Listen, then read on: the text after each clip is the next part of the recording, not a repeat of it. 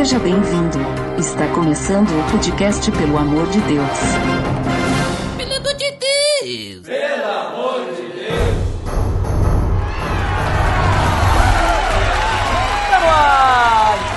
Podcast, pelo amor de Deus, eu sou Ed The Drummer e líder é aquele que é seguido, né, Botega? Pois é, hoje a gente vai falar de tantos versículos, tantos capítulos da Bíblia que acho que tem muito cristão que nem lê tudo isso que a gente vai falar em nessa uma hora ou duas horas, sei lá. Ou três ou quatro, eu não sei.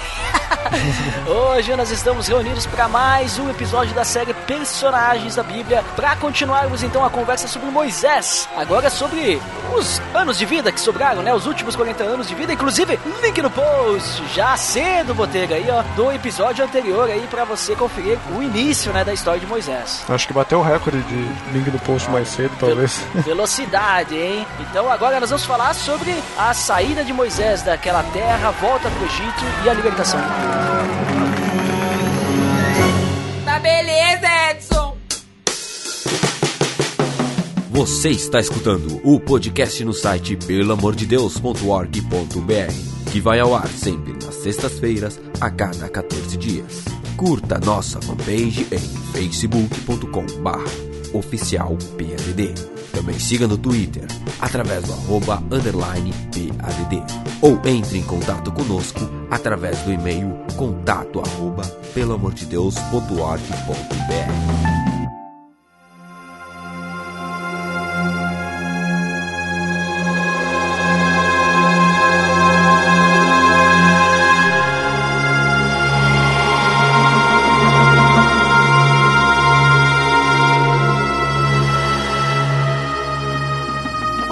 Botega.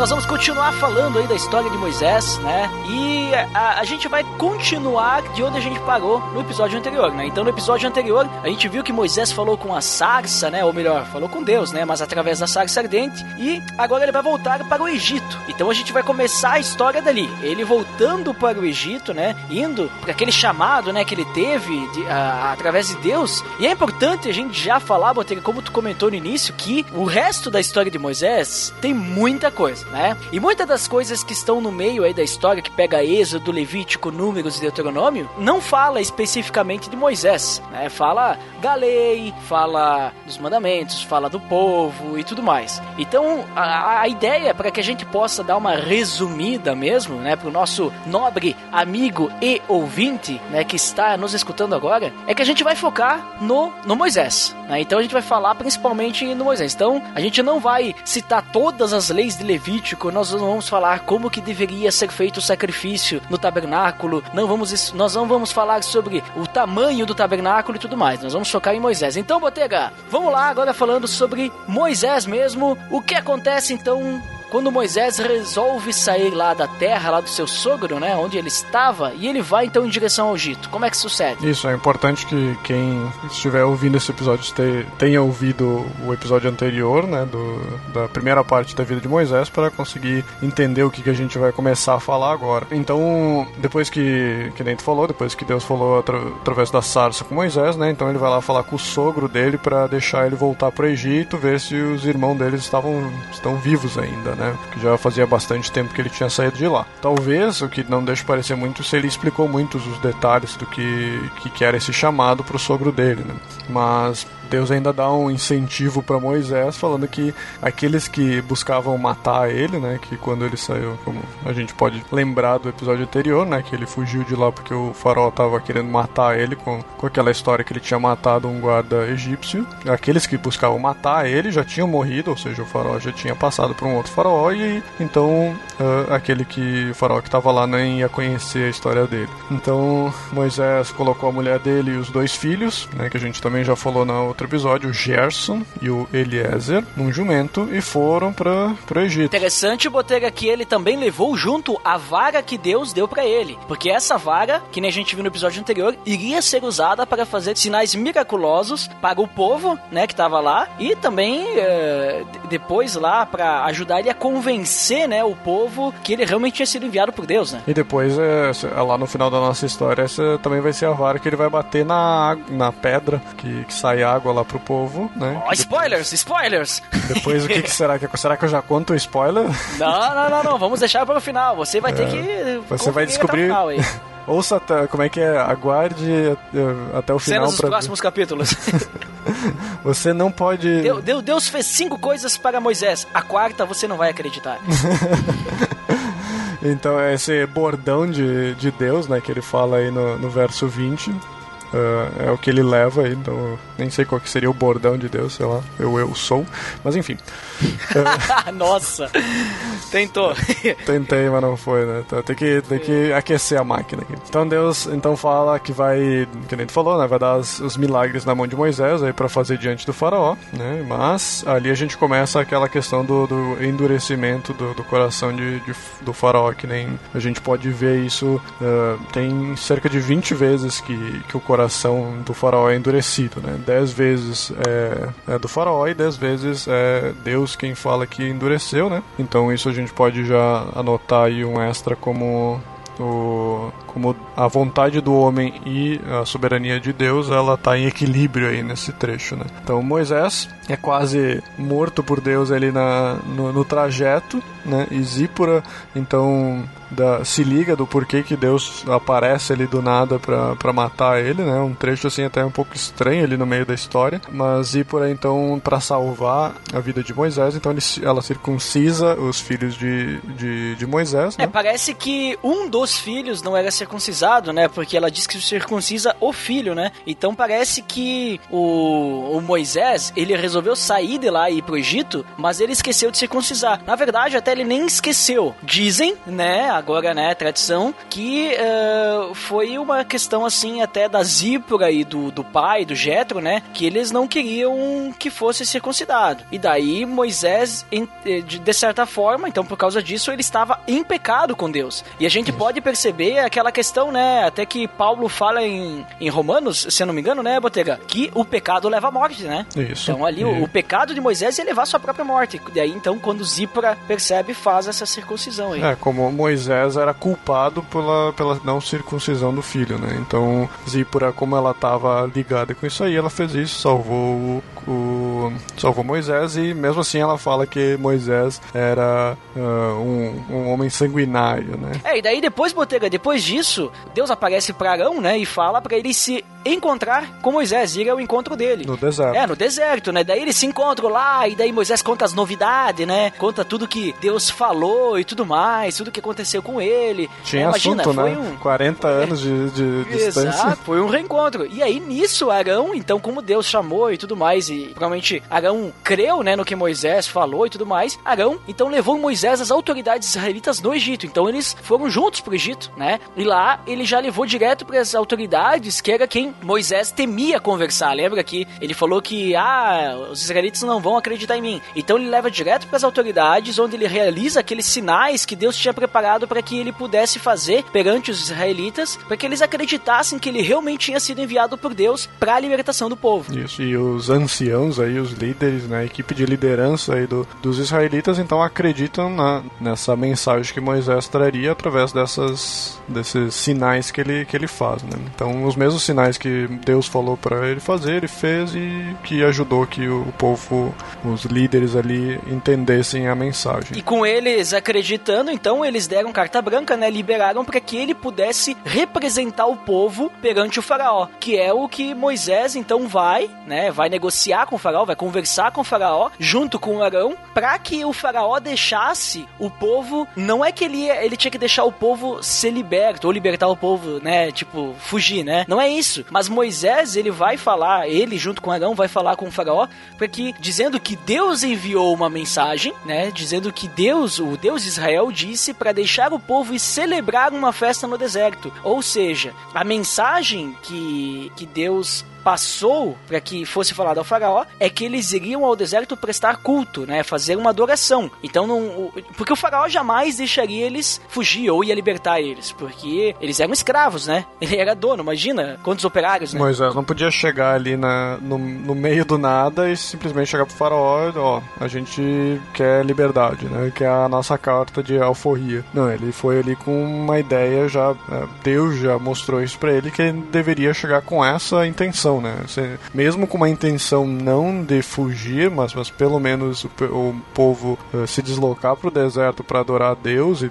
teoricamente voltar depois para o Egito, mesmo assim o faraó não, não, não queria. Né? Ele encarou isso como um pedido de, tipo, reduzir as horas de trabalho que eles tinham, né? Porque eles queriam ter, tipo, umas horas de folga aí nesse para adorar a Deus, né? E aí ele disse: "Ah, então vocês estão sem fazer nada, né? Vocês estão aí de boas que vocês querem umas horas de folga, né? E então, inclusive nesse trecho aí, ele uh, o faraó rejeita o Deus de Israel também, né? Então mostra como ele não estava só rejeitando o pedido de Moisés, mas também rejeitando o próprio Deus de Israel. Então, como retaliação desse pedido que acabou sendo mal intencionado na visão do, do faraó, ele aumenta a carga de trabalho dos israelitas né? e os capatazes israelitas que, que na verdade a, a divisão de ali do, do, do povo de Israel. Tinha uma divisão hierárquica inclusive onde que você tinha os israelitas que trabalhavam os escravos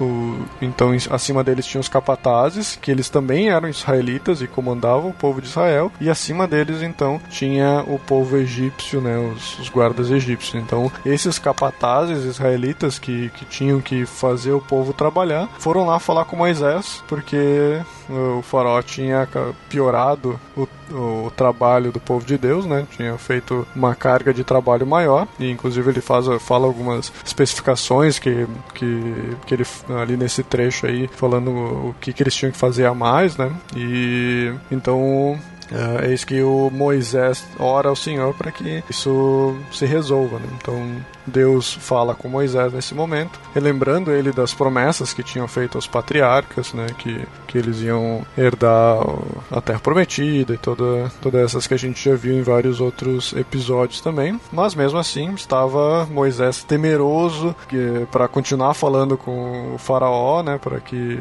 já que o, o, povo de Israel não queria mais ouvir ele, né, já que uh, Moisés vem ali depois de 40 anos de ter sumido, de repente quer falar com o faraó, o faraó, ao invés de aceitar, piora o caso para eles, né? Então o povo ficou meio assim contra o Moisés porque não tinha dado certo o plano dele. É, até ele chega a falar a mensagem, só que eles não dão atenção, né? Por causa de toda a angústia, o sofrimento que eles estavam vivendo. E é interessante, Botega, também, pra gente notar quantas vezes Moisés, a gente vai perceber durante a história, quantas vezes ele se coloca numa situação, numa encruzilhada ali, ele não sabe o que fazer e ele faz o quê? Ele, ele clama ao Senhor, ele ora, né? E aí Deus, muitas vezes ele repete as suas promessas para relembrar, ele diz: "Olha, lembre-se". Só que não para Moisés, eu entendo, né? Eu entendo que isso é para que ele repasse, porque é o que ele faz. Moisés ele repassa a mensagem sempre ao povo, né? Isso. Ele diz: "Ó, oh, lembra galera lá que eu vou cumprir as promessas e tudo mais, né?". E daí como tu falou que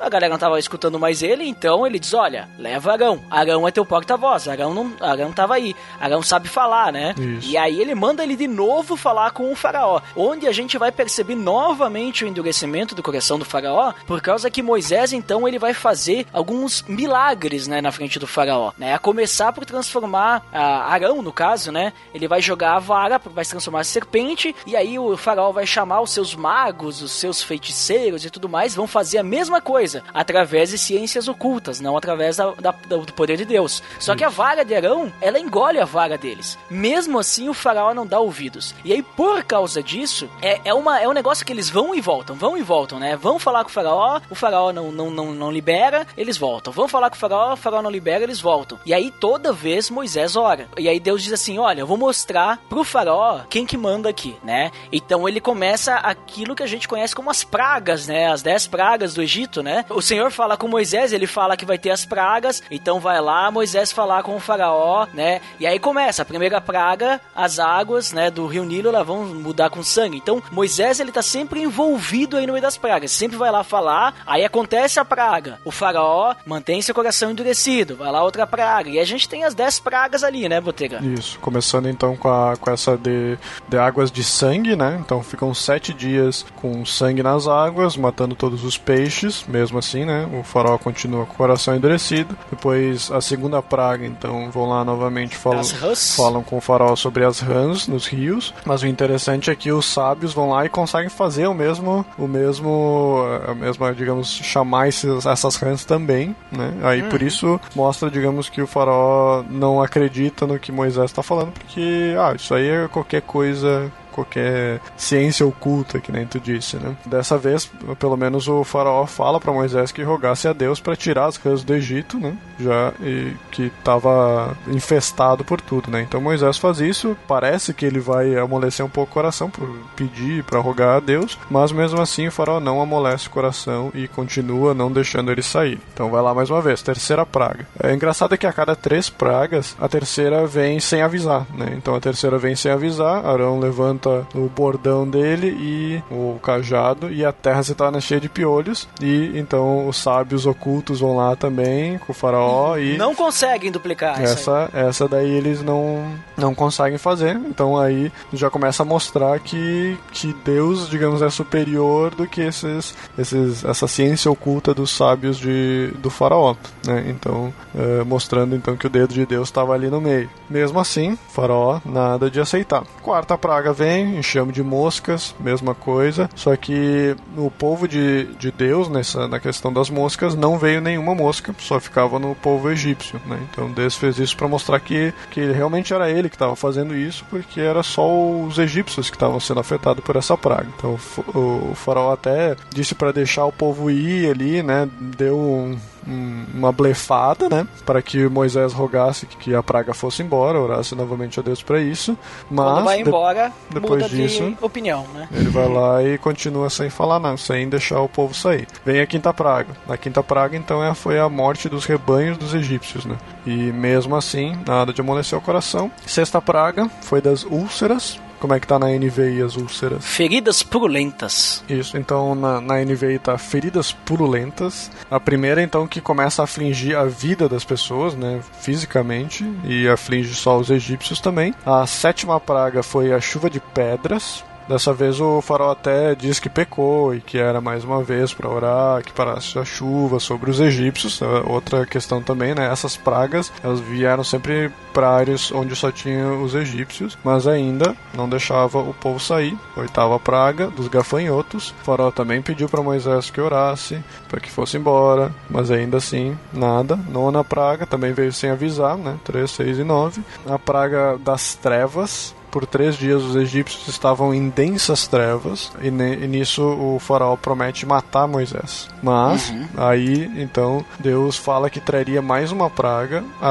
a praga dos primogênitos, né, que seria a última. Então tu vê que até a nona leva até o momento em que o faraó quer matar Moisés por causa de todas essas pragas que estavam acontecendo. E no caso da praga dos primogênitos, Botega, que é a décima praga, a última praga, devido a essa praga, Deus ele instrui Moisés sobre a questão da Páscoa, né? Conhecida Páscoa, que representa então a saída dos judeus. Mas qual- o que, que tem a ver com a, com a praga dos primogênitos? Na Páscoa, eles deveriam pintar o batente das portas, né, das suas casas, com o sangue do cordeiro que seria morto, né, na, naquela noite, que eles eh, repartiriam em suas casas e tudo mais, para que o anjo do Senhor, né, na verdade o anjo da morte, né, quando passasse ali, ele soubesse, ó, nessa casa eu não vou entrar e não vou matar o primogênito, né. Então, e além disso, obviamente, não, não só a questão disso, era uma preparação para a fuga, né, para que eles pudessem estar prontos para que no momento que desse o, o sinal ali, eles pudessem já sair, estavam prontos com os pães sem fermentos, a massa do pão sem fermento, né? Para que eles pudessem cozinhar rapidamente, né, Botega? Isso, então todos os. A, a praga em si era que todos os, ah, os filhos dos, dos homens.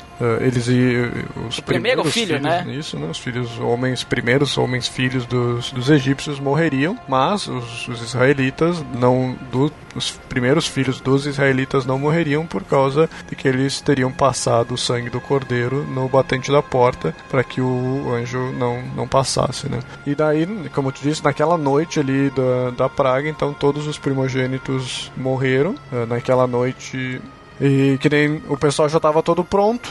Já o, o faraó então acordou no meio da noite ali com o filho mais velho dele morto. Então todo esse pranto que aconteceu aí correu por todo o Egito e então o, o faraó fala que o povo então saísse do Egito junto com as famílias, os animais, tudo que, que vocês querem, pegam e vão, porque o que aconteceu foi muito grave, né? É, ele expulsou os israelitas praticamente, né? Vão lá cultuar o Deus de vocês e tudo que eles pediam pros egípcios, eles davam, né? Eles estavam tão, é, digamos assim, como é que eu vou dizer, foram traumatizados, não sei se seria a palavra, mas eles estavam tão assim por causa do que aconteceu que qualquer coisa que eles pediam entre roupas, é, prata, ouro, eles né? Mas por tanta tristeza naquela noite, né? E, e a quantidade de pessoas que saíram do, do Egito, então foram em torno de 600 mil homens a pé, o que daria em torno, né? Se fosse calcular com as famílias, em torno de 2 milhões de pessoas que estavam ali, e além do- dos animais que tinham, todas essas coisas. Além disso, eles ainda receberam ouro e prata dos, dos egípcios para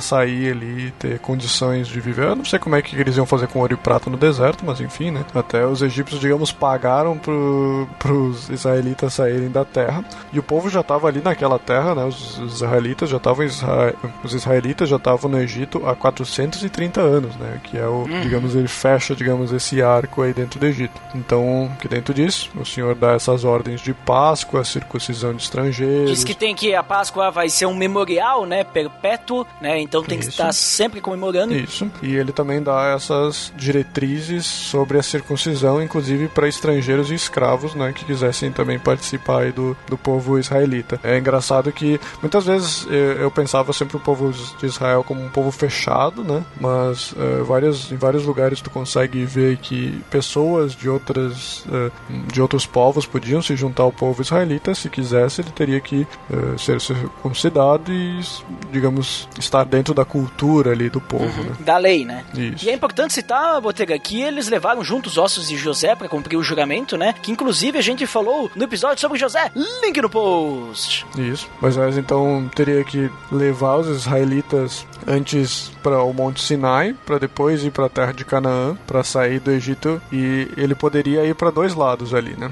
O lado mais curto, que era onde ele iria passar por fortalezas egípcias e tal, ou por um lado mais mais comprido, que seria o lado do Mar Vermelho, né? Para onde que ele que ele vai realmente, que é pro lado do Mar Vermelho, onde que ele teria, tipo, apesar de ser mais comprido, seria seria mais simples por causa que ele não teria que passar pelos egípcios de novo. É, é importante citar que esse caminho que ele ia fazer, ele ia dar toda a volta no Mar Vermelho, né? Então era é por isso que era o mais comprido. No fim a gente vai perceber que não, não foi tão comprido assim, né? É, deu uma uma talhada talhada.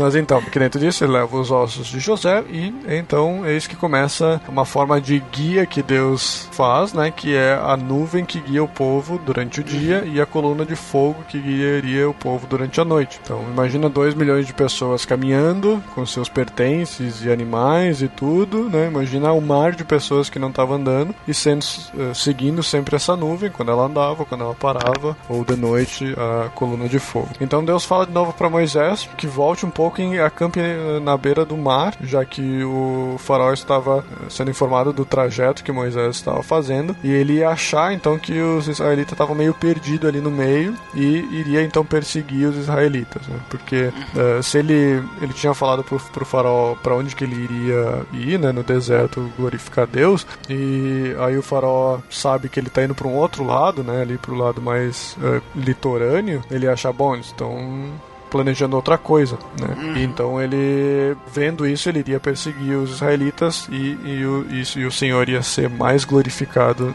por causa disso, né? Por causa que ele iria, Deus iria dar também a, a saída para isso. Então o faraó eh, vai começa a ir atrás do povo por causa dessa diferença de, de trajeto. Imagina, ele percebeu que perdeu tudo aquilo lá de escravo, né? É. não posso deixar. Então vamos lá pegar eles de volta, que eles não estão indo para fazer o que eles falaram que iam fazer. Né? Ele vai lá com seu exército, começa a perseguir então o povo. Quando os israelitas veem que os egípcios estão chegando, então eles começam a clamar ao Senhor e pedem a Moisés. Né? Começa a começar Na verdade, é a primeira murmuração do povo ali, né? Tem, não tem clamor nenhum ao Senhor. Eles queriam, eles disseram assim: agora nós vamos morrer. Antes de morrer, preferia ficar escravo, né? Isso, era melhor levar chicotada no Egito do que morrer no deserto, né? É que eles, eles não tinham fé, né, Botega? Mas só que Moisés, ele tinha fé, porque Deus, seguidamente, a gente percebe percebe que repetia a promessa, repetia. E aí Moisés ele diz: Não, calma, gente, calma que vai vir livramento. E aí o que, que Moisés faz? Clama ao Senhor, né? Isso. Aí, mais uma vez, né? É sempre assim, né? O, a, a gente vai começar a ver agora em que os israelitas acham que estão perdidos, acham que não existe nenhum Deus que está fazendo essas coisas, né? Eu fico imaginando, a gente hoje a gente não vê nada assim muito especial, assim, nada muito miraculoso. E aí imagina eles lá vendo uma coluna, uma, uma, nuvem gigante lá seguindo eles, ou uma coluna de fogo durante a noite, e ainda assim eles ficam, ah, não, é, vamos morrer aqui no, no deserto, sabe? E aí Moisés, sempre com toda essa fé e o amor que ele tinha pelo povo israelita, clama ao Senhor e os israelitas estavam, que nem ali a gente falou antes, preferindo voltar a ser escravo do que morrer no deserto. Mas o Senhor traz o livramento. Então Deus fala para Moisés que eles tivessem que marchar, marchar em direção do mar, o mar vermelho, para que quando uh, ele levantasse o cajado, o mar se abriria. Então os israelitas passariam ali no meio, em terra firme, seca, e quando os egípcios passassem, eles iriam ser uh, tomados pela água. Né? E é interessante, Botega, que através da liderança de Moisés, o Senhor ele abre o mar, os israelitas eles fogem, e depois quando ele atravessa, é através também da mão de Moisés que o mar volta ao normal. Que Deus diz, ó, oh, agora tu levanta a mão de novo pro mar voltar ao normal. Ou seja, se Moisés quisesse salvar os egípcios, seria só ele não ter levantado a mão, né? ele podia ter esperado um pouco mais, né? Mas ele, Exatamente. ele fez conforme Deus tinha comandado. Conforme Deus mandou, exatamente. Ele foi obediente, né? Isso. E, tipo, mostra como Deus não, fa não tá fazendo as coisas sem uma digamos, um ponto humano nessas histórias. Sempre existe um lado em que alguém precisa fazer alguma coisa. Deus não faz as coisas sozinho, né? Uhum. Ele chamou Moisés para fazer algumas coisas, ele chamou Moisés para abrir o mar, então Moisés teve que ir lá e levantar o cajado, Moisés teve que ir lá e uh, abrir e fechar o mar, de certa forma, né? Mas isso tudo através da, da, do poder de Deus, né? Então, Deus, Moisés só foi o, a ferramenta, né? Assim como várias das pragas também teve a influência influência, influência não, mas teve que ter o, o Moisés ou o Arão ali para levantar o cajado, ou botar o cajado na água, ou apontar a mão, fazer alguma coisa assim. Isso. Então, ali depois que acontece isso, de abrir e fechar, mar fecha em cima dos egípcios, mata todo mundo, e uh, Moisés então canta o cântico para Deus, que está uh, no capítulo 15, né? E a irmã de Arão toca tamborins e dança, né? Esse é um, tre um trecho bonito aí que uh, o povo vê a ação de Deus depois de tudo isso. Né? E através disso, então, nós temos a libertação do povo da opressão egípcia e agora o povo vai seguir pelo deserto em direção à Terra Prometida.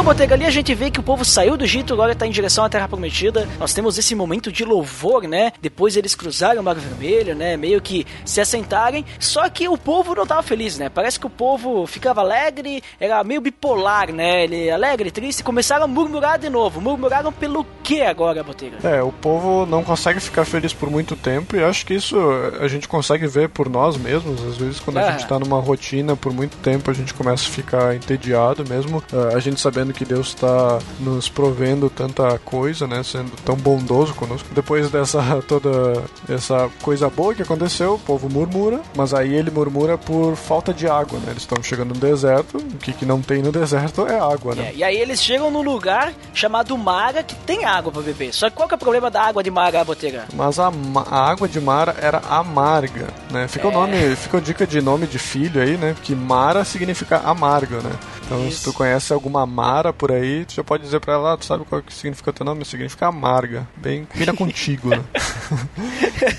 então não passou nenhum capítulo do, da história ali de Êxodo e o povo já começou a reclamar com Deus sobre. Com Deus, na verdade, não, né? Porque Deus, eles com não Moisés. reclamavam com Deus, eles reclamavam com Moisés, que era pior, né? Que Moisés tinha que ficar levando essa carga. E o que Moisés faz ao ouvir a reclamação do povo? Ele ora e aí Deus vai lá e, e torna as águas docinhas para eles, né? Isso. Joga lá um ramo, né? Um negócio lá que faz ficar bom. Isso, que daí a água fica boa e eles tomam a água e ficam felizes. E para que eles possam lembrar de que Deus está no controle, mais uma vez ele lembra e diz: Olha, se vocês me obedecerem, eu vou os abençoar. Né? Ele lembra das promessas. Né? Isso, sempre tá essa lembrança sempre acontecendo aí pro povo não se esquecer, mas o povo tem uma memória fraca, né? Yeah. E eles continuam, então depois disso eles chegam em Elim, onde tinham fontes de águas e palmeiras. Imagina, eles estavam ali no momento no deserto, sem água, aí murmura, aí faz um pouquinho de água, e aí eles depois chegam então ali no, no, no lugar onde que tinha fartura de água. Mas daí só se vive de água, Boteiro? Não, aí o povo fica com fome, né? A barriga começa a roncar e eles continuam murmurando, né? E chegam aí, pra o que, que Moisés faz ao receber a murmuração? Aí ora de novo, e aí Deus vai lá e faz alguma coisa por eles, né? Eu acho que a Sempre gente pode encerrar o episódio por aqui, porque é basicamente isso, a história inteira vai ser.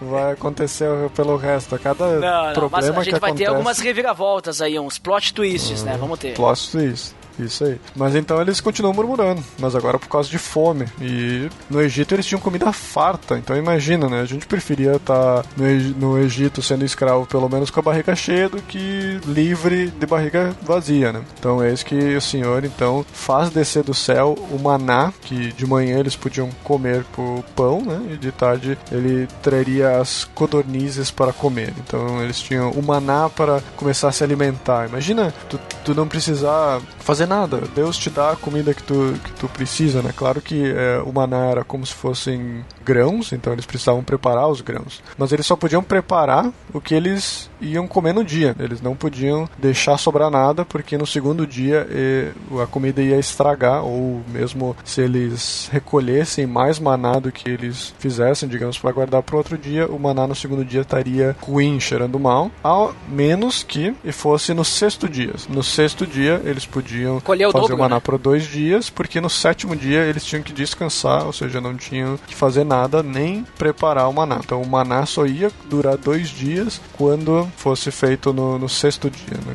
Né, Que daí no sétimo dia eles teriam que descansar totalmente. E até algumas pessoas tentaram no sétimo dia dar uma olhada lá, né? Pra ver se tinha e viu que não tinha nada, né? Mas não, não ia dar certo. É. Então, aí a gente continua sofrendo com o povo, né? Porque aí agora o pessoal tinha chegado num lugar que tinha água e tinha tá conseguindo comida todo dia. Todo dia tá lá recebendo manazinho pra ele. Mas então o pessoal continua murmurando porque a água, eh, eles tinham parado em outro. Tinham parado em outro lugar que Tinha não chegado tinha. em Refidim. Refidim. Então Deus fala pra Moisés pra pegar o bordão lá, né? E ferir a pedra em Horeb, na frente dos anciãos de Israel, para sair água e mostrar que Deus estava no meio deles. E é interessante que essa é a primeira vez que ele eh, fere a pedra, né, na frente dos anciãos, e na segunda vez você não pode esperar por essa segunda vez, né? Vamos ter um plot twist. Calma, calma, vai, já vai um plot chegar. twist. Isso mesmo. Então, mais uma vez, né? O povo murmurou, Moisés orou, Deus veio, foi lá, feriu a pedra, resolveu o problema. Aí vai mais uma vez. Então começa a aparecer agora a primeira batalha dos israelitas. É, enquanto eles estavam ali em Refidim, apareceram os amalequitas para atacarem os israelitas, né? Isso, e também é a primeira vez que aparece Josué na história. né? Olha ali, Josué é levantado por Moisés. Moisés que diz pra Josué, vai lá, pega alguns homens lá pra batalhar, que eu vou interceder. Até porque Moisés não poderia liderar, né? Moisés estava velho. Ali ele estava com mais de 80 anos, né, Botelho? Isso, é interessante que em muitos trechos aqui existem eh, duas lideranças no mesmo, num, digamos, no mesmo momento, que nem Moisés seria a liderança velha, né, de certa forma, e Josué já começa a aparecer como um líder jovem. Então sempre que, quando tu tinha coisas que precisavam de, de anciãos, existia a liderança mais velha e começava sempre a- uma liderança mais nova a aparecer para essas coisas mais que precisasse mais empenho, né? É que assim, ó, o Moisés ele era o líder geral, Josué ele era líder de jovens, Miriam era líder do, do louvor e o, e o Arão é- era líder, né? Ele era o diácono lá, né? Líder da, da reunião de, de oração. É. Do, do- como é que é? Do Escola Dominical. É. Então Moisés, junto com Arão e Hur, subiram no monte, onde que eles podiam assistir ali de camarote a batalha. E Moisés então tinha que ficar com os braços erguidos eh, para que a, a, batalha então fosse ganha, né? Que é um trecho bastante interessante, que era um sinal de dependência de Deus nessa batalha, né? Porque a gente pode ver que o, o Israel naquela época, naquele momento ali, não tinha um exército formado, né? Era um exército jovem ainda, porque eles eram escravos, eles não tinham como ter um exército ou pessoas treinadas para isso. Mas mesmo assim, eles foram lá lutar contra os eh, Amalequitas e conseguiram vencer a batalha, principalmente quando Moisés estava com a mão levantada no, no monte. Quando ele cansou as mãos lá para interceder pelo povo, ele começaram, começavam a perder, e aí Arão e Hur lá seguraram a mão de Moisés levantada para que isso fosse até o final. Após isso, então, Deus também fala com Moisés para começar a escrever essas, essas histórias todas num livro, né? Porque não ia ficar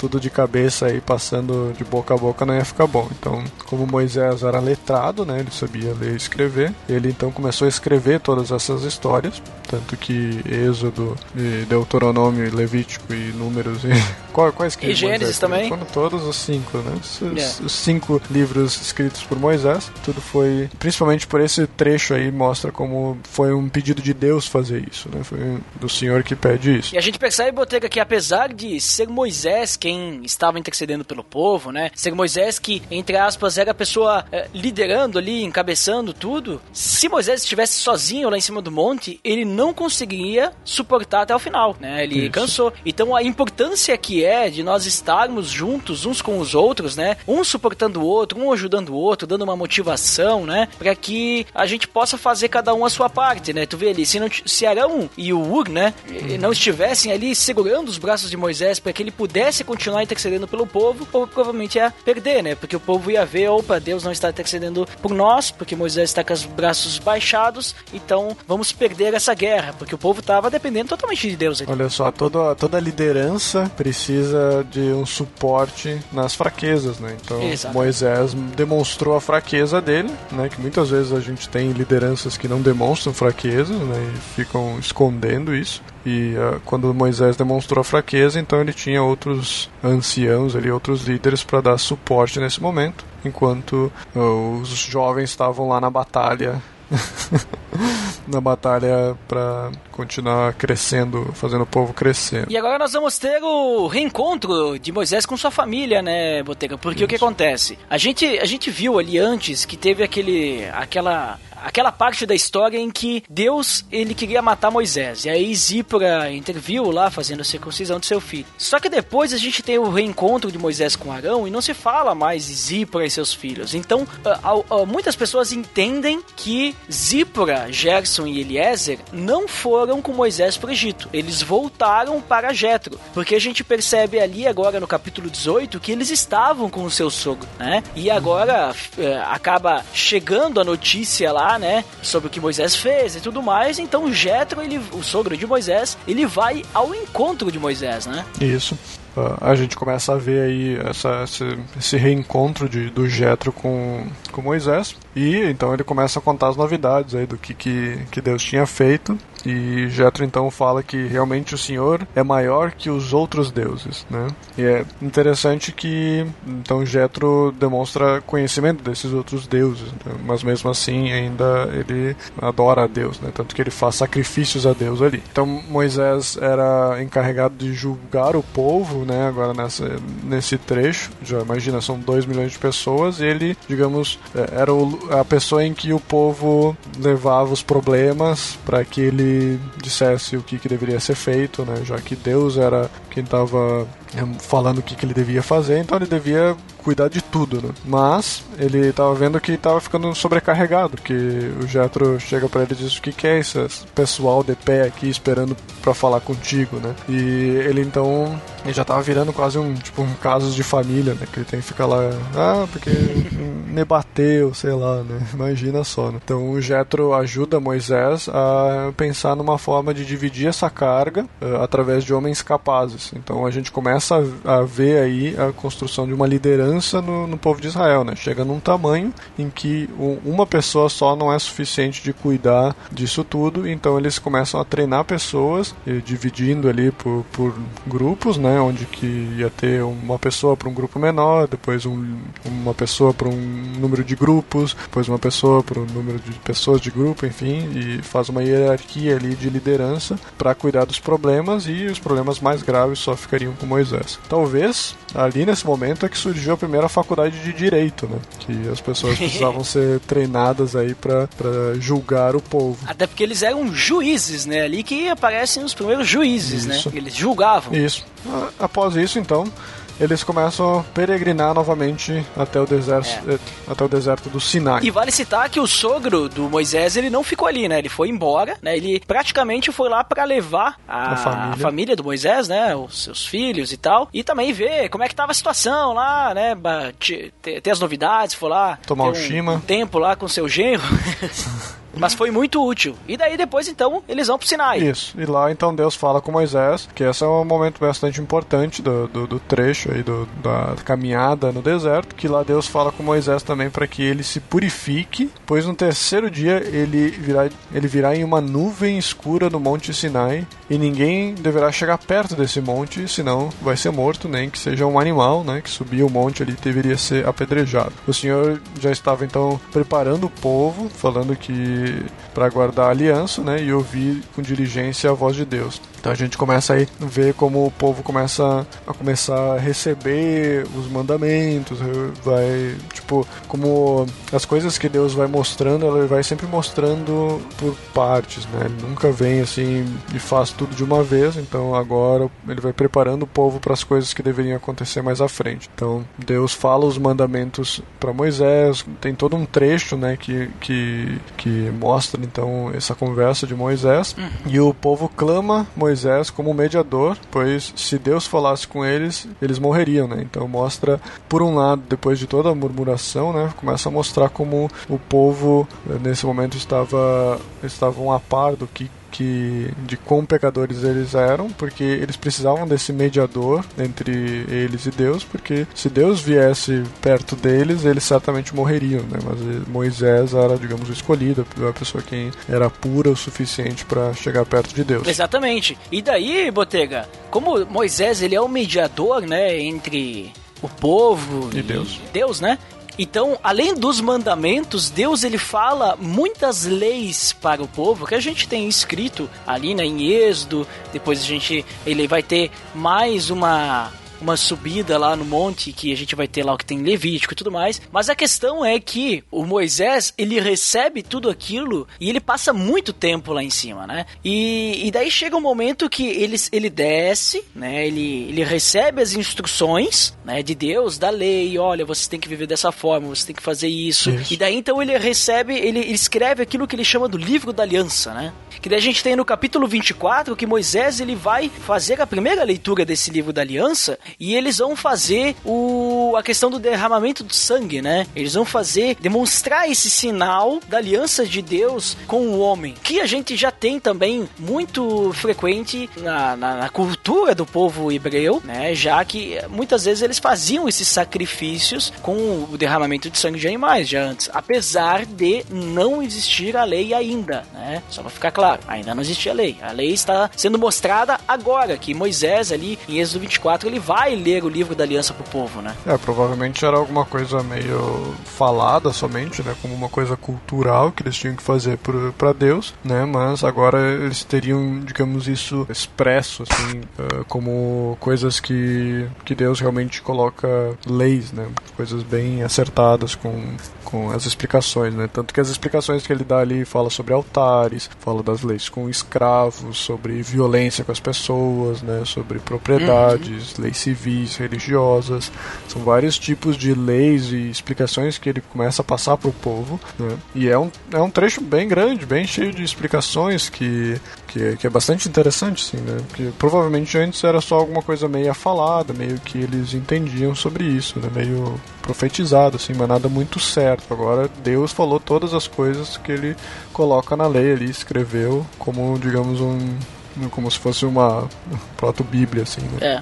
Então no primeiro, no primeiro momento que Moisés sobe e ele fica um bom tempo lá, ele recebe essas leis, né? Leis mais sociais e como eles tinham que se lidar. No segundo momento que Moisés sobe, que ele, ele desce, ele fala pro povo essas leis, né?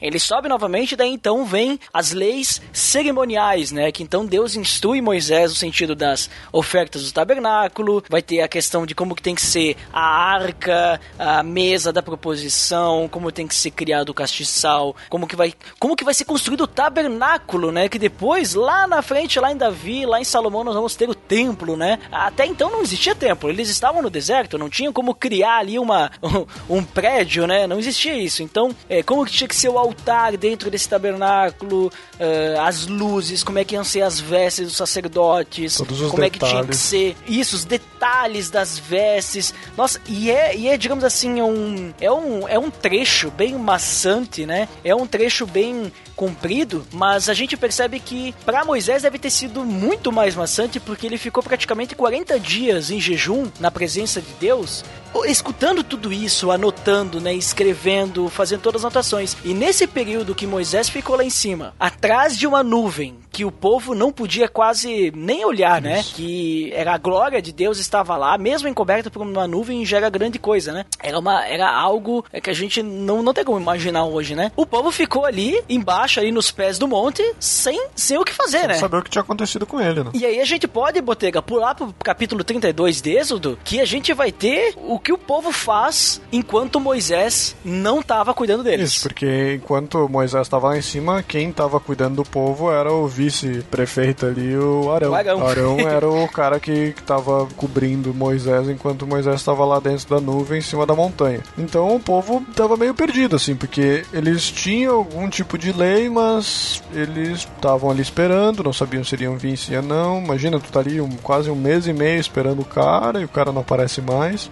né? E daí então o povo vai lá falar com Arão, pedindo que ele fizesse um Deus para guiar, para guiar eles, porque parecia que tinha, é, que tinha esquecido que Deus tinha tirado eles do Egito, assim, né? Que tinha falado que, que foi tipo Moisés que fez isso, não que tinha sido Deus, né? Então eles queriam tipo me dar um Deus aí, alguma coisa assim. Parece que a, após toda essa caminhada eles começam a sofrer influência de outros, de outros, uh, outros povos que tinham ao redor, tanto que começa tanto essa essa influência de criar um deus é provavelmente é uma influência egípcia, né, de, de onde eles vieram, né? Depois mais para frente a gente vai ver outras influências com outros povos, mas essa influência de, de ter essa questão politeísta, então que ah, eu, eu preciso de um deus, um outro deus, né, alguma coisa assim. Então Arão pede pro, pro povo então da, as, que as mulheres dessem os brincos de ouro, né, e que ele iria então fundir um bezerro para que ia ser o símbolo pro povo, né? Eles queriam ter alguma coisa física para adorar. Então, o bezerro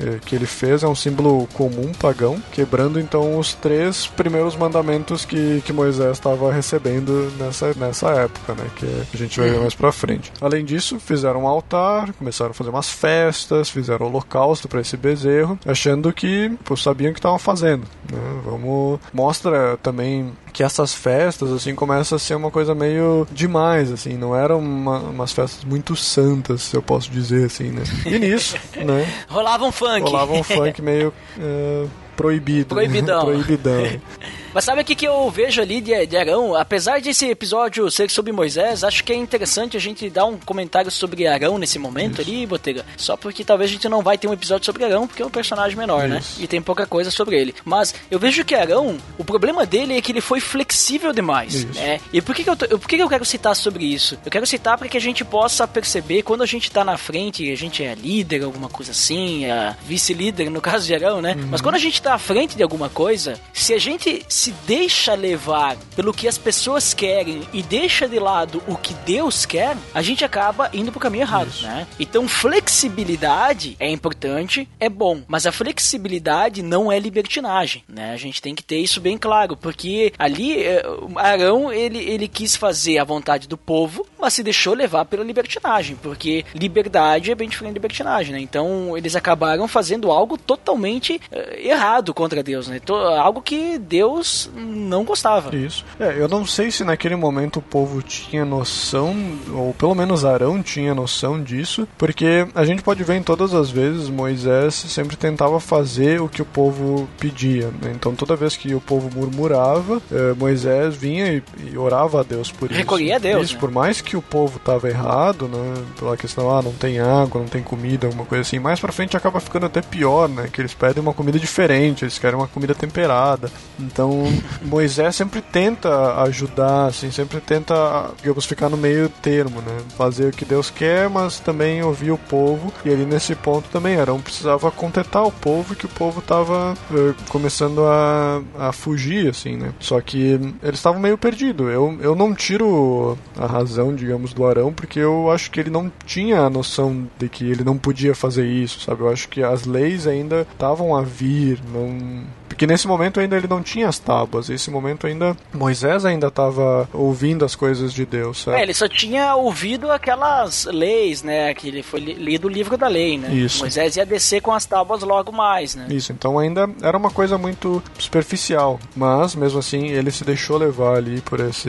por esse pedido e fez esse esse digamos esse ídolo para o povo. Então nisso, Deus estava ali já a par do que estava acontecendo ali embaixo do, do monte, né? E Moisés estava só escrevendo os negócios de Deus. Então Deus diz: Ó, espera aí, vai lá, desce que, que deu ruim lá embaixo, né? Volta lá porque o, o povo já tá, já tá se desviando, vai lá dar uma bronca na galera, né? Porque nesse momento Moisés parece uma mãe, né? Que tem que ir lá puxar a orelha da galera. Que ali então a gente começa a ver que Deus sempre começa a querer acender a ira dele contra o povo, né? Já começa a ficar irritado e Moisés tem que ficar ali no meio termo, né? Deus está querendo queimar todo mundo, mas Moisés sempre tá dizendo, ó, oh, espera aí, vamos, vamos tentar resolver, né? E, e Deus uhum. também fala, vou queimar todo mundo e através de ti eu vou fazer uma grande nação, né? Digamos que ele poderia fazer isso, mas Moisés sempre está intercedendo para que Deus não consuma o povo por causa desse pecado. Até porque se fizesse isso, né, tipo, de que teria adiantado o povo ter sido liberto do Egito, né? Tipo, foi libertado do Egito para morrer pelo próprio Deus no deserto, né? Isso. É, acabou que seria muito bom. É, acabou que querendo ou não, foi mais ou menos o que aconteceu, né? Dando spoiler, né? Mas só vou dar isso é. e o resto a gente vai ver até o final da história porque que bem no fim deu isso mesmo. Mas então nesse ponto em específico é interessante que Deus, ele parece que Deus se arrepende do que ia fazer, né? E a explicação simples disso é que ele não tinha decretado então a ira dele, então ele, digamos, entre aspas, ele poderia se arrepender de algo. Né?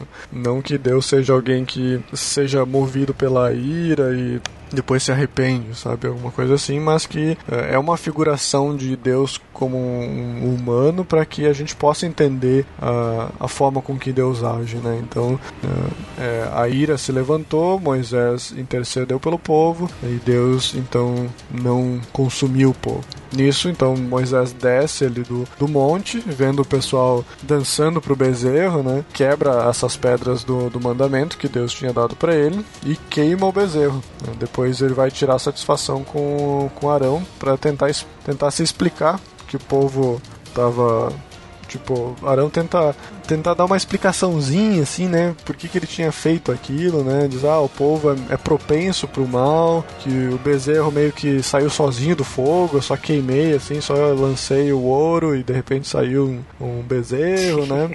Cara de pau, né? Quis dar uma curva no Moisés. O melhor é que, além de ter destruído o bezerro, ele fez virar pó e botou na água para os israelitas beber, né? Isso, né? Vocês querem ter bezerro, então toma. Literalmente. Né? Imagina só como que ficou o xixi desses caras aí depois. o ouro deve... Esses caras, assim, estavam, né, estavam fazendo... Estavam urinando ouro. Isso aí. Moisés, então, chama o pessoal que é do Senhor, né? Ou seja, pessoal que realmente acreditava no que Moisés estava falando e não essa galera do, do bezerro, né? Mas mas somente a tribo de Levi responde ao chamado de Moisés, né? E o resto do pessoal tava meio assim, tipo, pro bezerro, lá lá lá, né? Então Moisés fala que eles passem a espada naqueles que ainda queriam ser idólatras. E naquele dia, então, naquele dia morreram então 3 mil homens, sem falar das mulheres e crianças. Não sei que se criança teria morrido, mas enfim. 3 mil homens morreram, que eram, digamos, a, ca o, a cabeça do, do pessoal idólatra, né? Então, isso é a primeira vez que acontece aí, mas vai acontecer em outros momentos em que algo de ruim cresce dentro de, de Israel. Nesse caso, então, foi então o povo que começou a trazer idolatria para o povo, né? Então, essa galera que começou a trazer isso e quis ficar nessa ideia eh, foi morta de alguma forma. Mas outras vezes também isso também acontece quando alguém ou um grupo de pessoas traz algo idólatra pro, pro grupo. Então, mostrando que não se pode ter neutralidade nessa confrontação do bem e do mal, ou seja, não pode passar a mão pro pecador, né? Se ali a gente consegue ver que para Israel ali não existia um meio termo assim, ah, beleza, vamos se arrepender, vamos matar um bezerro aqui ficou tudo por isso. Não, vamos, digamos, cortar esse mal pela raiz, eh, matando essa galera, né? Já que eh, Deus já queria ter consumido tudo, já ter consumido toda a galera, né? Ter queimado, passado fogo na galera, matou matou só 3 mil pessoas, tá? Tá de bom, né? Mas depois ele também uh, jogou meio que uma praga em cima, né, do, da galera, porque ele depois quando Moisés ele ele clama, né, pelo perdão do povo, né, é, ele vai lá e diz, ó, oh, perdoa, né, não, é, se, se, tu não perdoar, né, risca meu livro, meu nome do teu livro, né? Aí o Senhor diz para Moisés, não, ele diz, eu só vou riscar aquele que pecar contra mim e depois o texto diz que o Senhor feriu o povo com uma praga porque quiseram que Arão fizesse o bezerro, mas isso isso tá depois da morte dos 3 mil, que os 3 mil foi entre eles, né? Isso. Foi entre eles que se mataram e tal. Daí tem mais uma praga. Essa praga não, não fica bem claro ali se morreu gente ou se foi só, tipo, uma, uma gripe, né?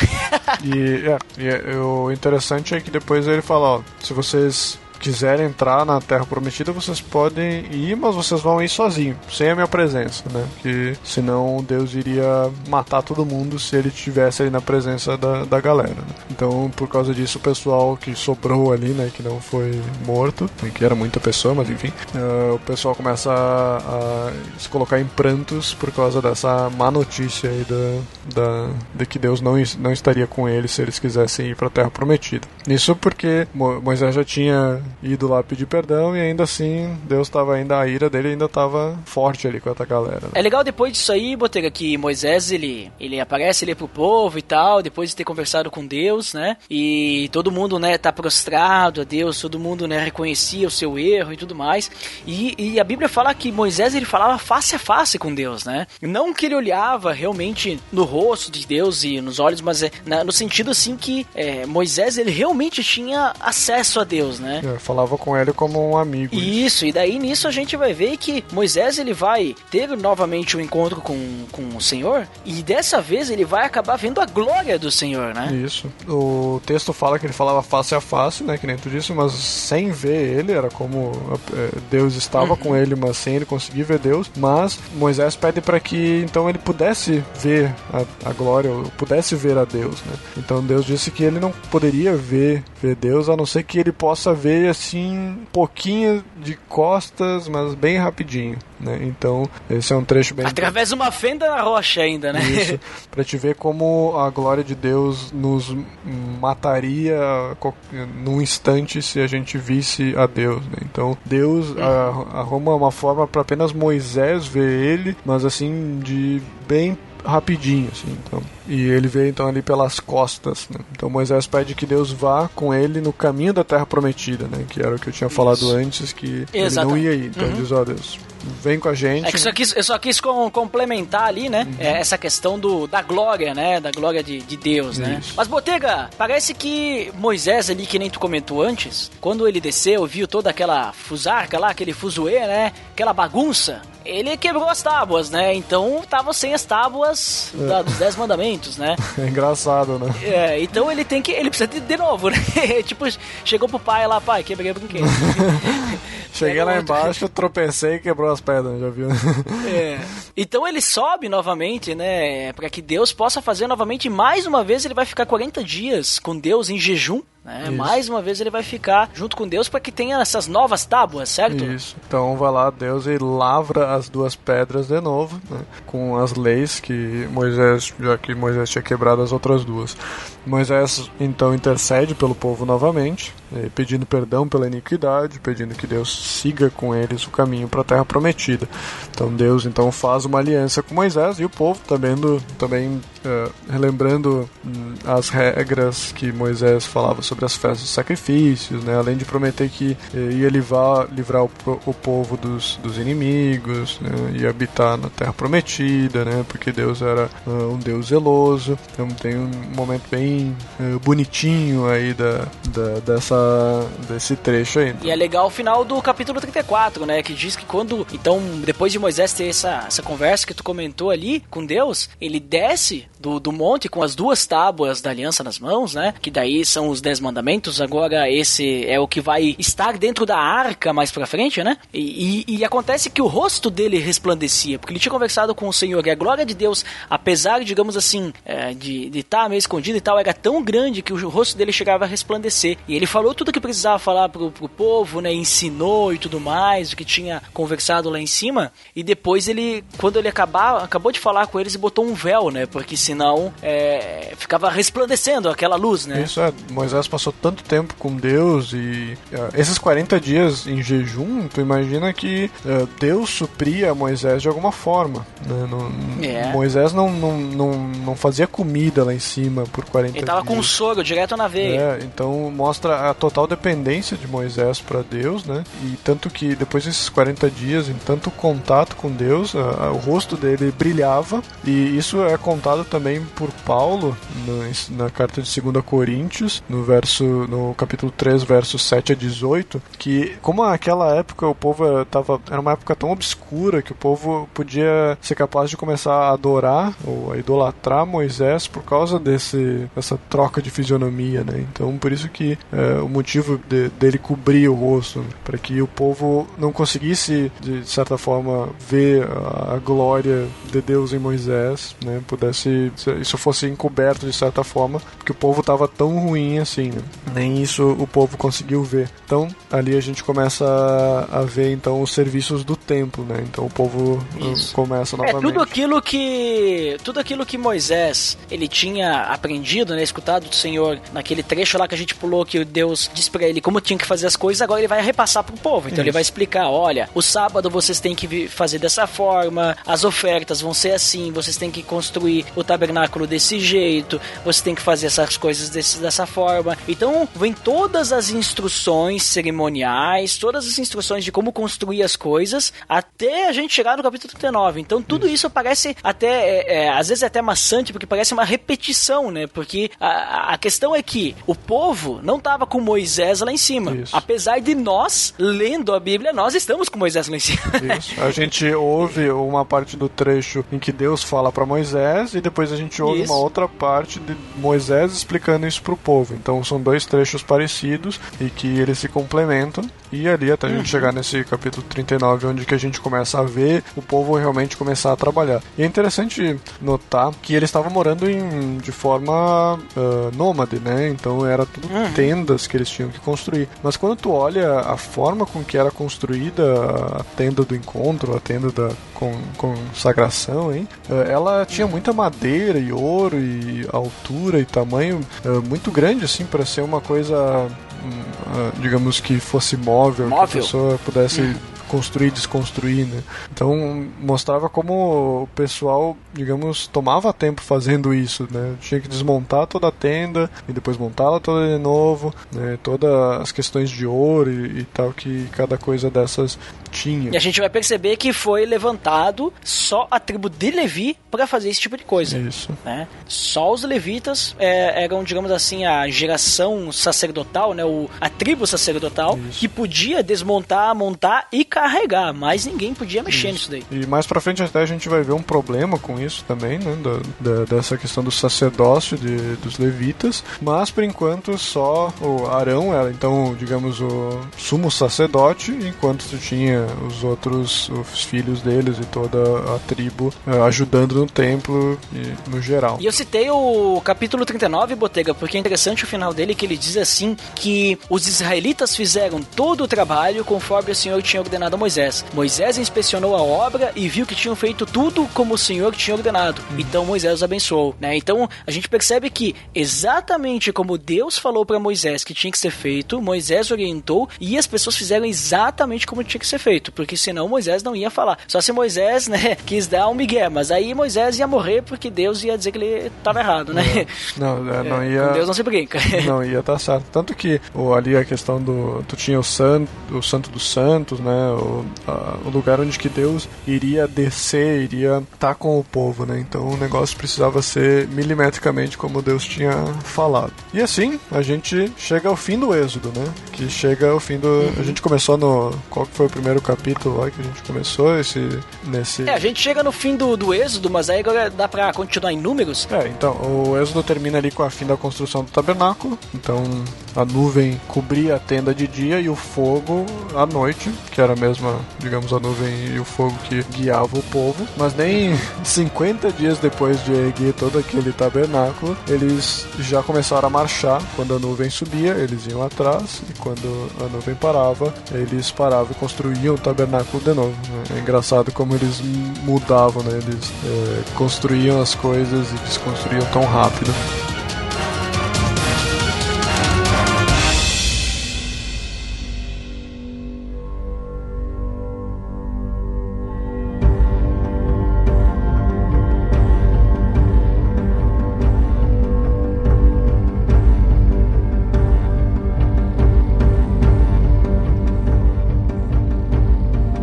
Gente então pula, que nem tu disse, pros números, né? Livro de números, uh, vamos pro capítulo 10. Isso a gente volta lá pro, pros parentes de Moisés, né? Então, Robabe, o filho de Reuel, quer ficar ali junto com os parentes, né? Ali na, junto com o pessoal do, do, dos parentes de Moisés e insiste que Moisés insiste que ele venha junto. Então não se sabe direito se ele foi ou não, mas é um trecho que fala ali. Enquanto isso, eles vão marchando com a arca na frente do povo, sempre agora que, que a arca estava pronta e tudo mais. Dentro da arca, o... é, já tinham feito a arca também conforme Deus tinha ordenado, né? Que a gente viu ali no finalzinho de Jesus. E a arca, ela só tinha por enquanto as, as pedras dos mandamentos, né?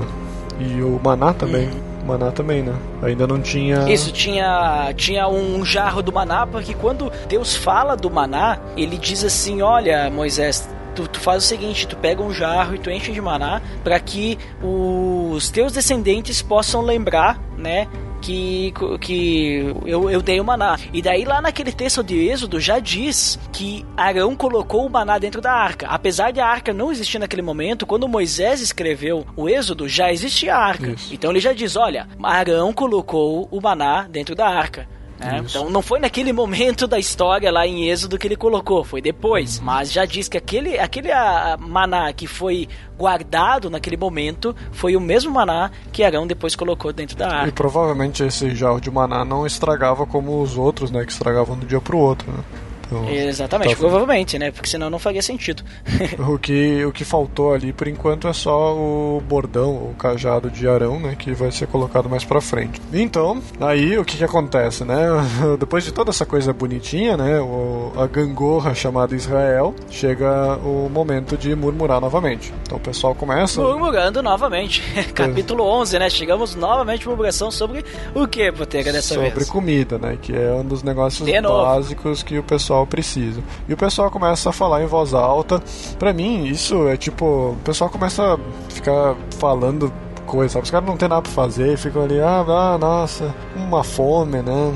É, Não tinha televisão. Não tinha, né? Os caras come... eu, eu imagino, às vezes, a gente tá na igreja, às vezes a gente tá no trabalho, às vezes a gente começa a fazer uns comentários, assim, com as pessoas, assim, uns comentários maldosos sobre umas coisas que não tem nada a ver, né? Tu- aquele tipo de comentário que tu podia ficar quieto, né? É, na verdade, a primeira murmuração que a gente tem ali, é, no capítulo 11, é, na verdade, é sobre as dificuldades, né? Ele, eles, ali no capítulo 11 tem duas murmurações, se a gente fosse, se fosse dividir, né, Botega? E po- poderia, mais é a comida, né? Mas eles começam a reclamar ali que as dificuldades, ah, é tudo difícil, é tudo complicado, tem que ficar desmontando tudo aquilo lá pra gente poder andar mais um pouco, não, ah, não acho que não era isso que eles estavam falando. Mas a questão que ah, Deus ficou irado com isso, né? Sim. E aí o povo clamou Moisés por causa daquele fogo, né, que, que, que começou a consumir as extremidades do acampamento. Isso. E aí Moisés orou, clamou, e aí o fogo se extinguiu, né? E daí depois sim vem então a reclamação agora da, da comida, por causa que é tudo guloso, né? Aí estavam dizendo, ah, se nós tivéssemos carne pra comer, porque lá no Egito a gente tinha, né? E tal. E daí eles começam a reclamar porque o maná é sem gosto, o maná, né, é ruim, né? Isso, é, a gente pode ver que toda vez que o povo murmura, sempre tem uma etapa em que a ira de Deus aparece, né? E cada vez mais ela, ela vai, às vezes, chegando ao ponto de atingir o pessoal, né? Nesse momento ele começa a queimar, digamos, o acampamento começa a queimar de fora para dentro, então Moisés começa a orar para que esse fogo se extingue. Mas principalmente o, ali nesse, nesse trecho tinha um povo misto né, que parecia ser um povo que não era israelita, que estava ali junto do, do povo de Israel, que era o povo que estava reclamando dessa comida, né, que era a comida temperada do, do, do Egito. Então, ah, a gente pode ver que, digamos, é meio complicado tu ter um povo estranho assim, né, que não era o povo israelita que estava ali no meio, porque esse povo, que se ele não era israelita e estava ali junto, talvez era um povo egípcio, né, que, digamos não era um povo escravo. Então, se ele saiu do Egito lá e foi junto com, com a galera e estava ali, estava realmente faltando a comida temperada do Egito. né? É, eu percebo também que é, a gente vê que, apesar de o povo ter saído do Egito, o Egito não tinha saído ainda do Isso. povo. Porque toda vez que eles reclamavam, eles voltavam. Porque lá no Egito nós tínhamos. Ah, aqui não tem água, mas lá no Egito nós tínhamos. Ah, nós vamos morrer aqui. Melhor ter morrido no Egito. Ah, nós não tem comida. Lá no Egito tinha. Ah, não tem gosto da comida. Lá no Egito nós podia comer o que a gente quisesse. Ah, porque eh, tá cansado aqui. Ah, lá no Egito pelo menos a gente tava na nossa casa trabalhando. É, sabe? e a gente pode até fazer uma ligação desse, dessa questão do povo misto ali no meio, com pessoas do mundo, às vezes, que vêm na nossa igreja e eles começam a colocar umas ideias meio erradas no, no povo, né? Se a gente não tá ligado. E aí a gente tem que ser Moisés, não Arão, né? Porque se a gente for Arão, a gente deixa, contaminar. Então, então tu vê que o- tinha um povo que não era. Se a gente for fazer uma ligação para os dias de hoje, digamos, a gente tem, digamos, vamos dizer assim, a gente tem os nossos jovens da igreja. Aí de repente vem um grupinho de jovens que não é, não se converteu, que tá ali meio no mundo, meio na igreja, gosta de vir na igreja para comer, mas aí diz, ó, ah, porque vai ter uma balada lá, né? Vai ter um negócio ali que vai ter umas meninas. Né? Então começa, digamos, o fogo começa a queimar de fora para dentro, né? Começa a trazer essas, essas coisas erradas pro, pra dentro da igreja e aí a liderança precisa estar ligada para essas coisas e então ah, fazer com que isso acabe, né? Fazer terminar esse, esse negócio. Nessa questão não foi não foi tão séria, né? Porque a gente não vê que ninguém morreu, mas tem alguns lugares e que acontecem coisas parecidas que as pessoas morrem, como a gente viu antes ali com o pessoal do bezerro, que a gente vai ver mais vezes pra frente, né? E depois ali, Botega, com toda essa murmuração do povo pedindo carne, carne, carne, carne, Moisés ah, começa a sentir que o seu cargo ele é muito pesado, começa a sentir um fardo, né? Ele diz: Não, mas aí, isso aqui não é vida pra mim também. Então quem passa a murmurar agora também é Moisés. Sim, é, mas Tá ficando cansado Imagina a galera já, né? tava sempre reclamando pra ele, né? E ele, ele já tinha feito aquela divisão dos juízes, né? Mas ainda assim, ainda era muito pesado pra que Moisés, né? Imagina, Moisés já tinha mais de. já devia estar nos seus 80 anos a mais, né? Já tava bem velho. É 82, se ele saiu de, de lá com 80, tava nos 82 e meio, Isso, por aí, então né? já pro, pra idade 83. dele cuidar por pelo menos 2 milhões de pessoas, né? É, é algo bastante pesado para ele, né? Então ele ele pede ao Senhor então sobre essa carga e o Senhor fala que ele levante então 70 anciãos né, que uh, o Senhor mesmo iria colocar o espírito. Ele até fala assim no sentido de tirar o espírito e dar para eles, mas no sentido de que o espírito de Deus fosse partilhado então entre Moisés e essa galera apta na obra. E é interessante que antes a gente vê os juízes sendo treinados para serem juízes, mas nesse momento seriam como se fossem antes os juízes era como se, sei lá, como é que é? a gente tem os presbíteros e os diáconos, né? Então os juízes seriam como mais os diáconos, mas aqui a gente teria pessoas que fossem que eram aptas por causa do espírito, porque a, a partir do momento em que o espírito entra nesses 70 anciãos, eles se tornam aptos para a obra e naquele momento eles profetizam, né? Então eles falam coisas que antes eles não tinham sido treinados para falar de Deus e eles naquele momento eles falam, mostrando em que então eles estavam aptos à obra. Né? Uhum, tem muita igreja que tem isso aí hoje em dia, né? Também, Boteira. que os caras, né, tipo, do nada ali, tá um dia na igreja, já vira líder, né, profetiza, todo mundo escuta o que o cara fala, é, né? Eles, eles tiram de algum lugar. De Deus. Né? É, não sei da onde. Mas ok, vamos voltar aqui. Acontece, Boteira, então, que levanta-se esses 70 uh, anciãos, né, autoridades, né, pessoas com o Espírito de Deus, e então Moisés diz lá pro povo lá, olha, vocês vão comer carne. Vocês querem carne? Então tá, vocês vão ter Não carne. Vão ter carne, tanta carne que vai até sair pelo nariz de vocês. Vai sair pelo nariz, né? Imagina sair carne pelo nariz. Nossa. Eu acho que é no sentido, Botega, que eles iam vomitar, entendeu? De tanto comer, eles iam passar mal, iam vomitar e ia sair pelo nariz. Porque, né? né se você não estiver comendo nesse momento, imagine você vomitando aí, aí sair pelo nariz. É, eles iam ter nojo disso aí. Eles não iam mais querer ver isso aí, sabe? Na frente. Tão nojo que eles iam ter por causa dessa carne aí que eles. Isso é um. É, mostra como o povo tava rejeitando a Deus, né? Que Deus tinha feito tantas coisas com eles, eles ainda murmuravam, ainda reclamavam do que, do que Deus proporcionava para eles, né? Que eles estavam, Deus tinha liber, liberto eles, estava dando comida para eles, mas ainda assim eles queriam mais, eles queriam uma carne, eles queriam um negócio temperado, né? Então Deus, ah, então imagina a, digamos a raiva que estava vindo, a ira de Deus que estava acontecendo ali, né? Então vocês querem, então comam aí, né?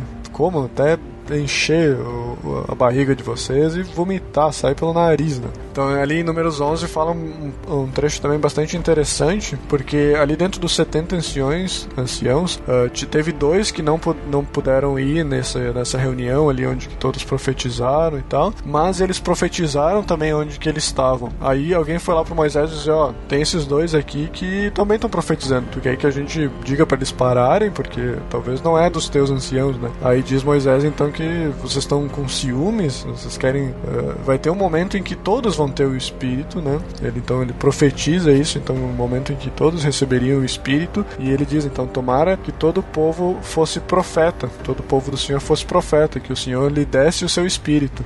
Então mostra ali o um momento em que que é o momento que a gente vive hoje, né? Em que todos têm o Espírito e podem profetizar a palavra de Deus. Que acontece em Atos 2, isso. né? A partir de Atos 2, lá o Espírito Santo vem, né, dia do Pentecostes e, e, e aqui estamos. Aqui estamos, né? Hoje a gente pode glorificar a Deus, né? E a gente recebe isso e é como a gente pode ver ali dos anciãos, eles falaram coisas em que eles não foram treinados a fazer. Então hoje a gente também fala do Senhor coisas que muitas vezes a gente não foi treinado, foi algo que Deus realmente nos nos tornou nos apto, revelou. Né? Isso. Então o pessoal não tinha nem terminado de comer ali a, essa comida toda e de sair com o nariz. E o senhor então acende a ira dele, matando todo aquele povo que estava ali no meio, aquele povo que. aquele povo misto que eu tinha falado antes que estava tudo certo. Esse povo misto, então, Deus vai lá e então mata eles, né? Que era o povo que tinha desejo por comidas egípcias ali. A gente pode ver ali no, no, no trecho do capítulo 11, do 18 ao 35, né? Mas depois, depois isso. A gente tem murmuração atrás de murmuração, né? Então sempre tem um lado bom, um lado ruim, e a gente volta pro lado ruim agora. O que que acontece? É, e acontece, Botega, que não só o povo tava murmurando agora, Uhum. que daí já iam, né, iam se fartar de comer ali, sair pelo nariz. Moisés murmurou, né, porque tava achando muito pesado, então Deus foi lá, né, disse, calma, calma, não é bem assim. E agora nós vamos ter então uma murmuração contra Moisés de seus próprios irmãos, né, reclamando por causa que o Moisés, ele tinha casado com uma mulher cuxita. Cuxita. Que é mulher cuxita? Era uma etíope do, da, da descendente de Cuxi, que é o primeiro filho de Cã. Vocês lembram quem é Cã? Sem canja-fé, os filhos de Noé. Olha só, tem musiquinha pra lembrar dos nomes. Olha ali, inventei, inventei agora, hein? É. Mas ele, eles, eles falam assim: será que o Senhor só fala através de Moisés? Ele não fala através de nós também? Olha só a inveja aí, né? Trabalhando aí no meio de Moisés e seus irmãos, da sua própria família. Sempre, né? é sempre assim, e, né? já começando aí, A mulher no meio ali começa sempre uma fofoquinha, tem Pronto. inveja da, da, da mulher de, de, de Moisés, né? Porque a Zípora já tinha morrido nessa época e Moisés então casa de novo com essa etíope, né? E aí eles ficam meio assim, né? Mas aí o que que acontece, né? Deus vai vir aí pra, pra puxar a orelha desses dois aí, não vem? Isso, eles vão os três pra dentro daquela tenda do encontro, né? E daí Deus fala o seguinte: olha, quando tem. Quando tem algum profeta, quando eu levanto algum profeta, eu falo para esse profeta através de visões, através de sonhos, eu falo com ele, eu me revelo a ele para que ele possa falar com o povo. Só que Moisés não é assim. Moisés, ele, é, ele diz assim que Moisés é fiel em toda a casa, né?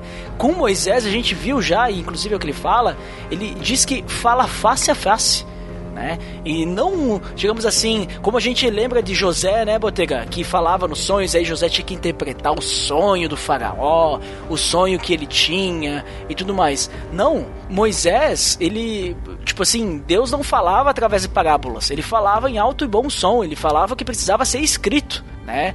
Não tinha, não tinha problema de interpretação com Moisés. Era claro, Entendeu? O que, que Moisés escreveu era exatamente o que Deus falou. né? Então, isso que ele diz: olha, comigo ele fala face a face, não tem esse negócio assim de enigmas. né? Mas então aí Arão olha pra Miriam e Miriam tá toda leprosa depois dessa puxada de orelha de Deus, né? E aí então eles falam então que Miriam deveria ficar fora ali do, da tenda do encontro, né? Depois de Arão e Moisés orar ao Senhor para que ele perdoe essa ofensa que eles fizeram, né? E aí então o Senhor pede que ela fique sete dias fora do, da, do, do grupo aí da, do, do arraial, como diz Do acampamento, isso, né? Na, na Almeida fala arraial, né? Pra que. Olha ali, quando você vai pra um arraial, numa festa junina, é um acampamento. Daí, então, para que ela se cure dessa, dessa, dessa lepra aí que ela recebeu por causa da, da, de falar mal de, de Moisés. É, até pra não, não acontecer de infectar outros, Isso, né? isso, isso. Tem tinha a questão da doença mesmo que o pessoal não, não chegava a perto. E Moisés, ele gostava muito de levantar pessoas pra fazer as coisas por ele, né? E isso não é um ponto velho, negativo. né? É, isso não é um ponto negativo, isso aí é um ponto positivo. Todo bom líder, ele tem que delegar tarefas, ele tem que estar à frente sim, mas treinar outras pessoas e tudo mais, né? Então, eles estavam chegando lá na terra prometida, né, Botega? Isso. A terra que mana leite e mel. E aí o, o Moisés, ele, ele levanta alguns espias, né, que iriam então dar uma verificada lá em Canaã pra ver como é que era Espiar. e tudo mais, né? Dar uma espiada, né? E, inclusive a gente conhece algumas histórias de uns espias aí, né, que se meteram em altas confusões, né, Altas Botega? confusões que não deram muito Olha. certo. Link no post, episódio nosso aí especial do RPG, veja só. Então, ele levantou 12 caras aí, um de cada tribo, né? E esses 12 caras iam ter que dar uma olhadinha como é que era. E qual que foi o relatório desses 12 espias aí? É, dentro desses 12 espias inclui-se Josué, que nesse momento então ele Opa, muda, muda o nome dele, né? Porque antes era Oséias, que significa desejo de salvação, e Moisés, por algum motivo, não se fala porquê, troca o nome de, de Oséias para Josué, que é o Senhor é salvação. né? Então mostra então. Mas sabe como é que é, né, Botega? Tipo, o o Moisés já era meio antigo, né? Já meio de idade. E daí o Josué, quando chegou pra ele, falou: Qual é o teu nome? Oséias. Então, Josué. é. Mais ou menos isso, porque é bem parecido desejo de salvação, Senhor salvação. é tudo a mesma É. coisa. O Senhor é salvação mesmo, não, não tem desejo, não. Então, errou o nome ali, botou Josué. E aí vão lá, né? Voltam eles depois de 40 dias ali para fazer o relatório para Moisés e Arão. Então, ali a gente tem um, um relatório bem um pouco dividido, onde a gente tem 10 falando. Na verdade, eles falaram de todas as coisas, mas 10 foram meio pessimistas, mas tiveram dois que foram otimistas, né? Então, o- eles falaram que, que existe todas essas coisas boas, né? Que eh, realmente emana leite e mel, eles até trouxeram alguns frutos da, da terra prometida, mas que a terra era bem forte, que o povo eh, era bem protegido, que até uma das um, um dos povos ali eram gigantes, né? Eram descendentes de gigantes e que eles não seriam páreo para essa galera. Mas Caleb e Josué, mais Caleb do que Josué, mas Caleb foi quem assim, digamos, tomou a frente e pediu pro povo, pro, pra galera ali fazer silêncio, para calar a boca dessa galera aí, porque se Deus tinha prometido a terra prometida, né, não teria nenhum povo forte nem gigante que impediria isso. E ele então se incentiva o povo a subir e possuir a terra, apesar dos outros espias que tinham provocado o medo. Então, apesar de, de Caleb e Josué ter, ter afirmado que o, o Senhor daria a terra de Canaã, mesmo com o povo forte vivendo lá, como eu falei, né, o povo o, estava rejeitando então a liderança de Moisés, querendo levar outro líder para o lugar, né? Tava querendo dar um golpe de estado ali, hein? Todos esses espias que estavam puxando contra, né? Eles estavam dizendo ó, que, que, que não ia dar certo isso. Mesmo que Caleb e Josué tinham afirmado que, que o Senhor daria a terra de Canaã, né? Mesmo que o povo forte que vivia lá tava ia levar isso tudo certo. Então, mais ou menos assim, tipo, o, a, a galera tava meio assim, olha, acho que Moisés e esses dois aqui, né, acho que estão querendo levar a gente pra morte. Então, meio que vamos rejeitar a liderança de Moisés, né? Começaram a não querer mais acreditar no que Moisés estava querendo propor aí pro pessoal ir lá e receber a terra, né? E querendo meio que levantar um outro um capitão aí, um outro cara para guiar eles e até chegar ao ponto de querer apedrejar Moisés, né? Foi até um, chegou assim ao ponto disso. Imagina que antes Miriam tinha só falado mal de, de Moisés e ela já ficou leprosa, já tiveram que orar para que Deus não matasse ela, né? Imagina agora que eles estavam querendo apedrejar Moisés, imagina o que, que aconteceu, né? Eis então que a glória do Senhor aparece na tenda da, da congregação ali, da consagração, na tenda, da, Tenda do encontro. tenda do encontro. E Deus estava irado pela rejeição e incred- incredulidade do povo, né, nesse momento aí de querer matar Moisés. Então o Senhor então fala em deserdar o povo e atingi-los com uma peste para depois destruir, para depois então construir com um povo mais forte, a mesma coisa que ele tinha falado para Moisés a outra vez, né? Então o Senhor mais uma vez chega querendo matar todo mundo e Moisés mais uma vez ora ao Senhor para que per- perdoe o povo, né? Já que ele fala então, né, que o Senhor é, é longânimo, é cheio de misericórdias para que ele então não destrua ah, toda aquela geração. Ma- Mas, a- mais ainda, Botega, vamos dizer, ele tá. Ele, Moisés ele utiliza-se de um recurso, né? De dizer novamente, ele usa da questão, ah, os egípcios vão falar isso, aquilo. E aqui ele, ele diz também assim. As pessoas vão, vão começar a falar: olha, tu não conseguiu cumprir a tua promessa, não conseguiu levar o povo para a terra prometida e por isso tu matou eles no deserto. Então é, Moisés até ele dá uma, né? Joga na, na real aí com Deus, ele né? Não é, ele não é pouca coisa. então, ah, mas mesmo assim, apesar de toda essa oração, o Senhor condena aquela geração para que elas não entrem na terra prometida. Né? Então, Ele só não vai matar. Quem vai matar eles vai ser o tempo. É, quem, quem que dura mais, né? É Deus que, que, é, que não morre na- nunca, né? Ou é o povo que morre em alguns anos? Uhum. Né? Vamos, vamos esperar, né? O tempo, o tempo vai dar cabo nessa galera, né? Já que, já que geração. Moisés não queria que morressem consumidos pelo fogo, né? Que demorasse um tempo mais. Então apenas Caleb e Josué iam poder ver a terra prometida. Então mostra como E nesse momento, Moisés também isso, ainda. por né? enquanto ainda é Moisés, mas ele não conta nesse momento, acho que meio que de propósito, né? Porque acho que Moisés escreveu isso. Ele já sabe, Moisés né? já estava mais à frente, ele não ia dizer, ah, porque Caleb, Josué e Moisés e Arão iam ver, né? Não, só botou ali Caleb e Josué, então era o pessoal que, tive, que tinha fé ainda para fazer isso, né? E todo todos aqueles acima de 20 anos, né? Então meio que teve uma, uma, um filtro aí na galera, né? Um pessoal de 20 anos que tinha murmurado contra o Senhor naquela época ali, né? Sobre essa questão do, da, da entrada ou não do, na Terra Prometida, então que morreria no deserto durante esses 40 anos que eles ficariam ali.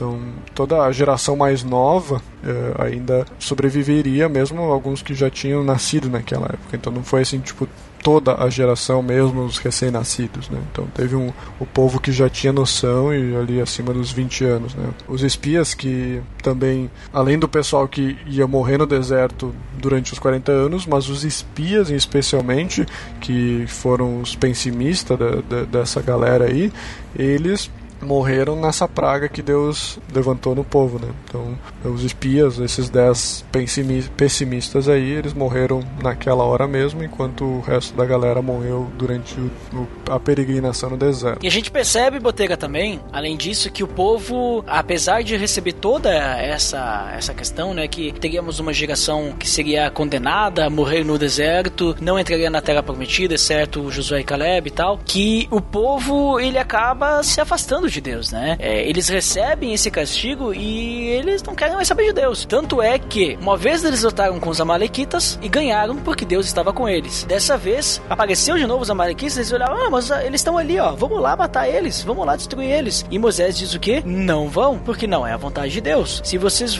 forem, vocês não vão prosperar, vocês não vão ter sucesso. E o que, que eles fizeram, Botega? Foram lá, né, tentavam bater nos Amalequitas e apanharam feio, né? É. Saíram com o rabo entre as pernas. Moisés ainda avisou para eles, né? Diz, olha, abre teu olho. É. Moisés manteve-se fiel, né? Ele diz, olha... Se quiser ir, vão, né? Vocês né? vão ir lá sem o Senhor, o Senhor não vai estar com vocês, vocês vão cair a espada deles, vocês vão ser derrotados pelos inimigos, né? Tinha os amalequitas, os cananeus lá, e foi isso que aconteceu. Eles perderam a batalha, é, né? Foi só de ida, né? Foi um negócio só de ida.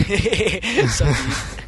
Mas então, aí, depois dessa batalha perdida, né, a gente tem mais uma rebelião. Né, que foi o que eu tinha falado ali antes. Uhum. Então, a rebelião de Corá, Datã e Abirão. Isso, esses três caras, eles começaram a eu também, de certa forma, murmurar aí, porque eles disseram assim, tipo, mistura ali de Miriam ali com esses tipos de murmuração aí, eles também eram santos, né? Eles também queriam ser sacerdotes, né? Não é só o povo levita e só a galera escolhida que podia ser, eles também queriam acender os incensos aí, né? Porque Moisés acho que está comandando geral aí, mas a gente também quer quer fazer a nossa parte, né? Então ele disse o seguinte: tá, então se vocês acham que são santos, vamos ver, não vou ser eu que vou dizer para vocês que vocês são. Vocês vão lá, acendam o incenso de vocês, junto com Arão, né, que é o sumo sacerdote, e a gente vai ver, o Senhor vai dizer quem realmente é santo ou não. Então, o Senhor ali naquela hora já queria acabar com todo o povo, né, já queria mais uma vez, queria já tacar fogo na galera. Mas Moisés diz: ah, calma, calma aí, né,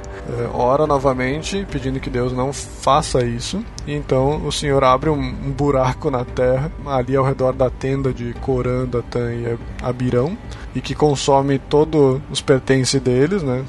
digamos, cai no, no, buraco ali, tudo que era deles e toda a família deles, e todo aqueles os outros 250 homens que estavam junto ali com, a, uh, com eles ali para acender os incensos, né, que queriam ser o pessoal especial, esses foram queimados pelo Senhor, né? Então mais uma vez o povo se mostra a como eles não seguiam o que Deus tinha ordenado através de Moisés, né? não aceitavam Moisés como um líder e uh, foram consumidos. Então Deus não, não tinha assim um meio termo, né?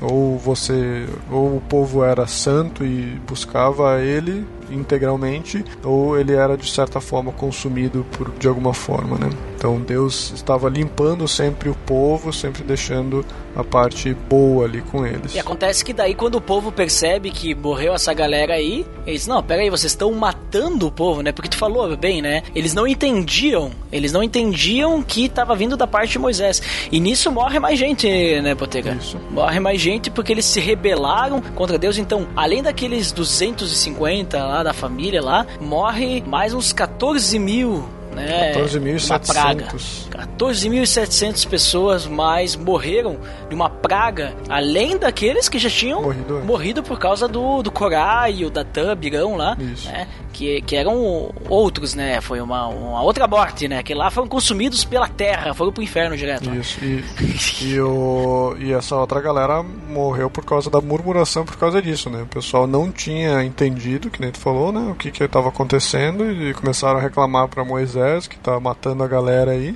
E aí acontece que vem uma praga e mata essa galera também. Então, sempre sobrava. É, só que assim, poderia ter morrido muito mais se Arão não tivesse intervido, porque Moisés disse pra ele: vai lá com o teu incenso, né? Faz a pega lá no altar, lá o povo." fogo, isso, faz essa apropriação aí pelo povo ali, se coloca lá no meio, porque senão vai morrer um monte, né? Daí cancelou ali no meio, morreu só, só 14.700, mas poderia ter, ter sido muito mais. né? Isso, a praga começou a acontecer e aí Arão vem e faz a expiação, né? Mas a murmuração nunca acaba por ali, né?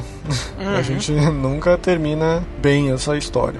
Então a gente já tá ali em números 17, o Senhor pede que cada líder da, de, de tribo receba um bordão ou um cajado, né? E aquele que Deus esti- realmente escolhesse, esse, casa, esse cajado ia florescer. Então eh, isso mostra que existia Deus estava escolhendo as pessoas, né? Como ali em eh, Corá, Datã e Abirão estavam querendo ser sacerdotes no lugar de Arão, eh, Deus faz dessa forma o cajado de Arão florescer para que então o pessoal visse que Arão realmente é o escolhido por Deus para ser o sacerdote, né? Então ali nesse momento então Arão guarda esse cajado florido, né? E o cajado não só floresceu, mas também deu frutos, né? E ele guarda isso junto lá com as tábuas e o maná junto lá dentro da, Da arca. da arca, né? Então Deus faz ali dá uma demonstração de como ele estava escolhendo aquele grupo como o sacerdote, né? Para ver se o povo parava de murmurar. Mas Acontece mais murmuração, né?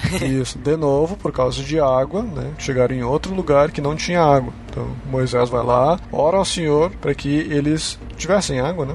Para que eh, o povo tivesse água. E o Senhor pede que eles então falem para a rocha para que a água saísse, né? Só que nesse é um, um momento bastante importante, porque Moisés e Arão, já movido ali pela ira, né? Acabam pecando contra Deus, porque ao invés de falar a pedra para que ela venha ter água, eles acabam reclamando com o povo, eles acabam chamando o povo de rebeldes e batendo na rocha para jo jorrar água, mas falando pro povo, né? Então, por causa dessa troca de do, do que eles deveriam realmente ter feito, então o Senhor fala para Moisés e Arão que eles tinham pecado e que eles também não entrariam mais na terra prometida por causa disso. Exatamente. É, esse que era o momento da, da- do plot twist, né, Botega? Plot twist. Moisés fez tudo certinho até agora, e aí chega ali que ele tinha que fazer, em vez de bater na rocha dessa vez, ela tinha que falar, ele vai lá e se rebela, ah, quer saber, não aguento mais isso aqui, vai lá e faz o que não devia e vai pagar o preço por isso. É, é interessante que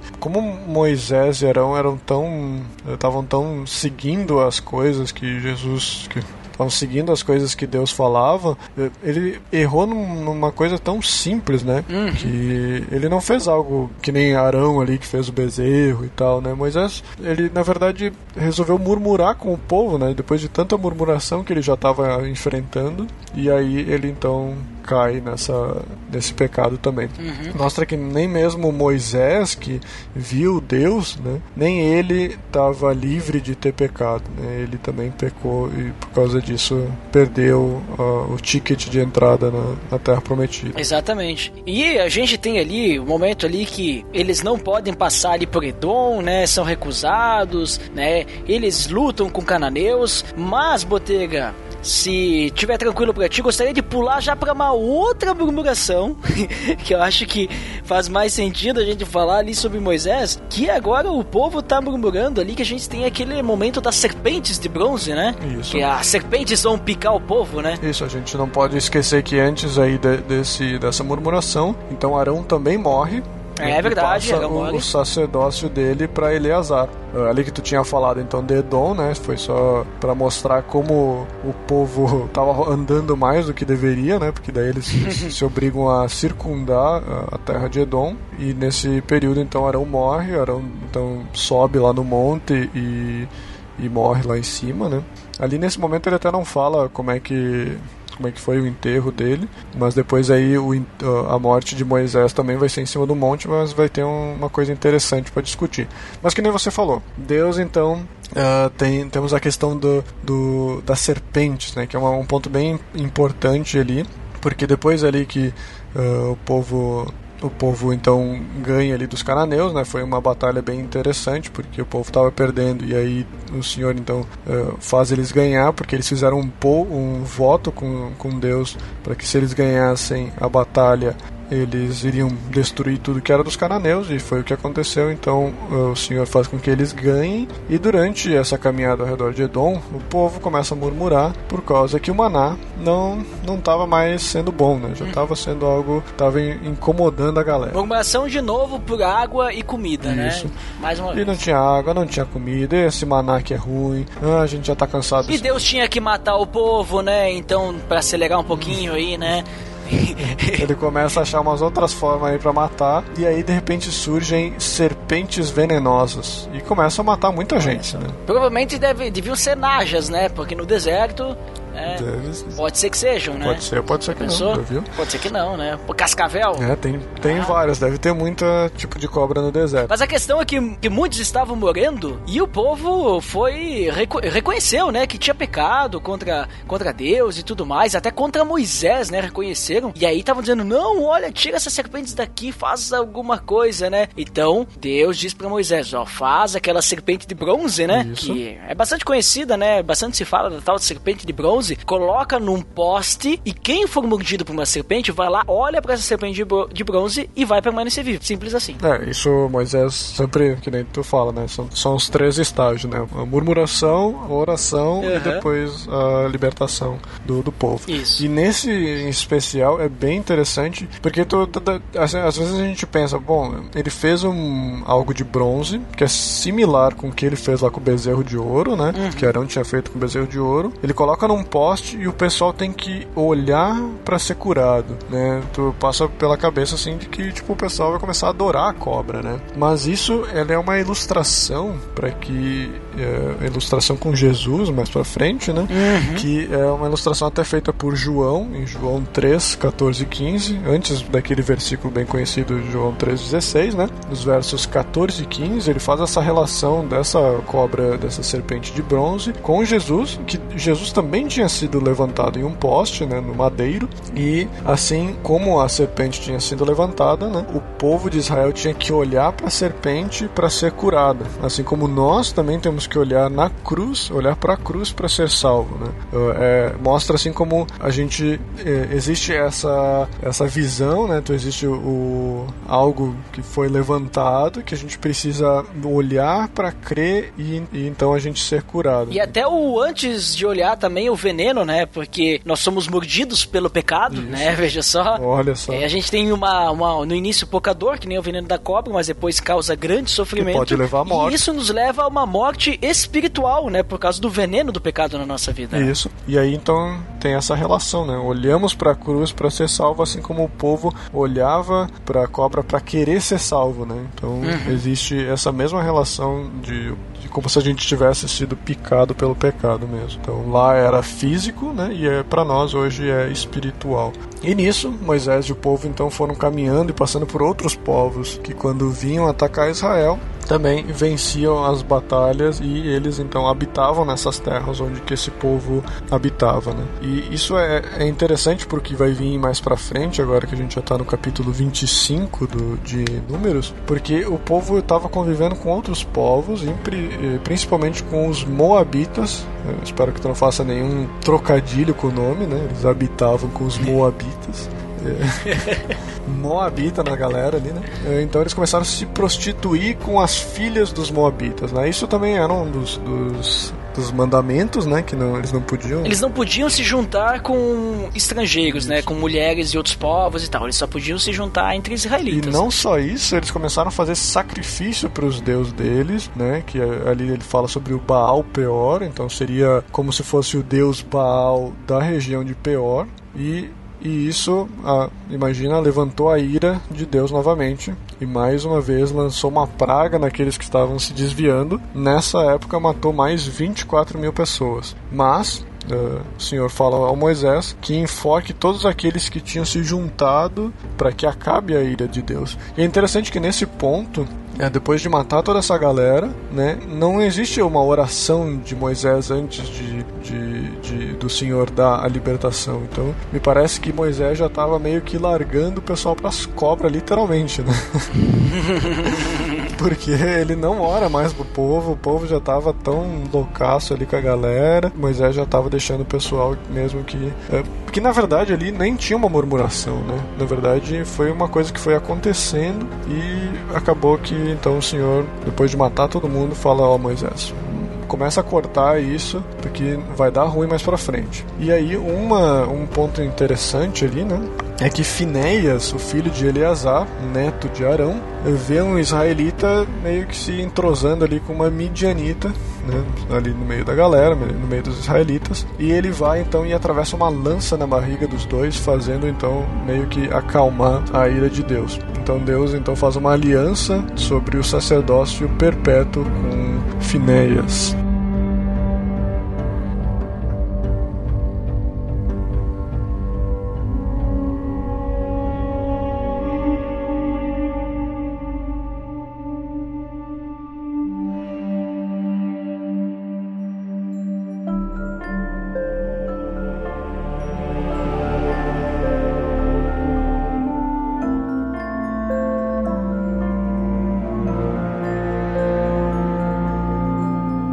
Depois, Botega, a gente pode já até se direcionar um próximo, né, da, do fim da carreira de Moisés, né, lá no capítulo 27, em que Deus mostra a terra para Moisés, né, mas ainda não é a morte dele, né, mas, mas, mas o, o Moisés fala fala com o Senhor e Deus diz para ele levantar um substituto, né? Ele já está velho, ele vai ter que é, passar o bastão, o cajado, né? Passar o bordão para alguém né? Isso. E daí então ele, Deus diz para ele, olha, tem Josué, né? Ele tem o Espírito Santo, né? Então tu vai fazer o seguinte, Tu vai impor as mãos sobre ele para que ele possa então é, receber então essa herança, vamos dizer assim, né? Que seja passada a liderança para ele. E ele vai ser apresentado junto com o sacerdote Eleazar à comunidade para que eles possam saber, né, que foi trocada a liderança para que agora Josué então vai dar a direção pro povo, né? Vai fazer a entrada na terra prometida. Porque tu, Moisés, tu não vai entrar, né? Já sabe, né? Só vai ver. Moisés vai ficar aí. É. a gente já viu Josué sendo usado com, com Moisés ali, né? Como eu disse, é, é, sempre existe uma, uma liderança jovem junto com essa liderança mais velha, e agora seria o momento em que Moisés chega ao fim da carreira e Josué recebe então essa o bastão, né? Que dentro disso. Uhum. E antes de, de ele poder, então, morrer, né, em paz... Usufruir, Josué usufruir da liderança, né? Moisés ainda e... manda algumas uhum. coisas aí. Exatamente. Deus diz para Moisés, olha, vai lá se vingar dos midianitas, pelo que eles fizeram com os israelitas, né? Porque bem como tu comentou ali, eles meio que... É corromperam, né, o povo, né? É, eles estavam inserindo uma cultura que não era o que, que Israel queria manter. Né? Então, então eles teriam essa, essa luta antes que Moisés tinha comandado Josué fazer. Né? Então foram uh, mil homens de cada tribo, no total então 12 mil homens, guerrear contra os midianitas. O Finéias, que era um dos sacerdotes, foi junto com as trombetas sagradas, né, que era uma das, da, das coisas do templo, né, ele estava levando alguma coisa do templo sagrado, e venceram essa batalha, trouxeram todos os despojos para Moisés e ele, ele foi bastante, né? Já, já foi bastante. Só que eles não mataram as mulheres e as crianças Hum. e levaram eh, todos os animais e os bens da galera lá. Então, quando Moisés encontrou o pessoal fora do acampamento ali, que estavam vindo ali da batalha, falou que matassem todos os meninos, né? Eles não queriam nenhum homem midianita vivo, e mas que as mulheres que não fossem virgens ou que não tenham se deitado com nenhum homem, fi- elas sobrevivessem, né? Eles só matassem as mulheres. No caso, as virgens, né? Isso. Eles só matassem as mulheres que não fossem virgens ou as mulheres que não tivessem eh, dormido com nenhum homem. Então, todas as mulheres virgens ficaram ali como, digamos, despojos de, de guerra para a galera. E todos os homens e as mulheres não virgens foram mortas naquele dia. Então, eles deveriam ficar também sete dias fora do acampamento, isso para se purificar. Eles tinham que se purificar no terceiro e no sétimo dia. E aí, então, ele fala todas as, as regras que eles tinham que fazer: tinham que passar as coisas pelo fogo, as coisas que não podiam ser passadas pelo fogo, eles tinham que passar pela água para que purificar, porque principalmente eles tocaram em, em cadáveres, que eram coisas que na lei ali de, que a gente pode ver tanto em Êxodo, Levítico, eram coisas que eles deviam se purificar depois de, de tocar em cadáveres. E com isso eles dividem os despojos da guerra com o povo e uma parte dela vai para o Senhor, no caso para o pessoal ali, os levitas do templo, né? Então uma parte dos animais foi queimado como sa- sa- sacrifício, uma parte fica ali para o pessoal dos levitas e a gente então acaba o nosso trecho de números também e a gente pula para a parte de Deuteronômios, né? E é exatamente, Deuteronômios, aí o que, que vai acontecer? Moisés, é, nós temos agora, nós temos que entender o seguinte, toda aquela geração que saiu do Egito, que escutou sobre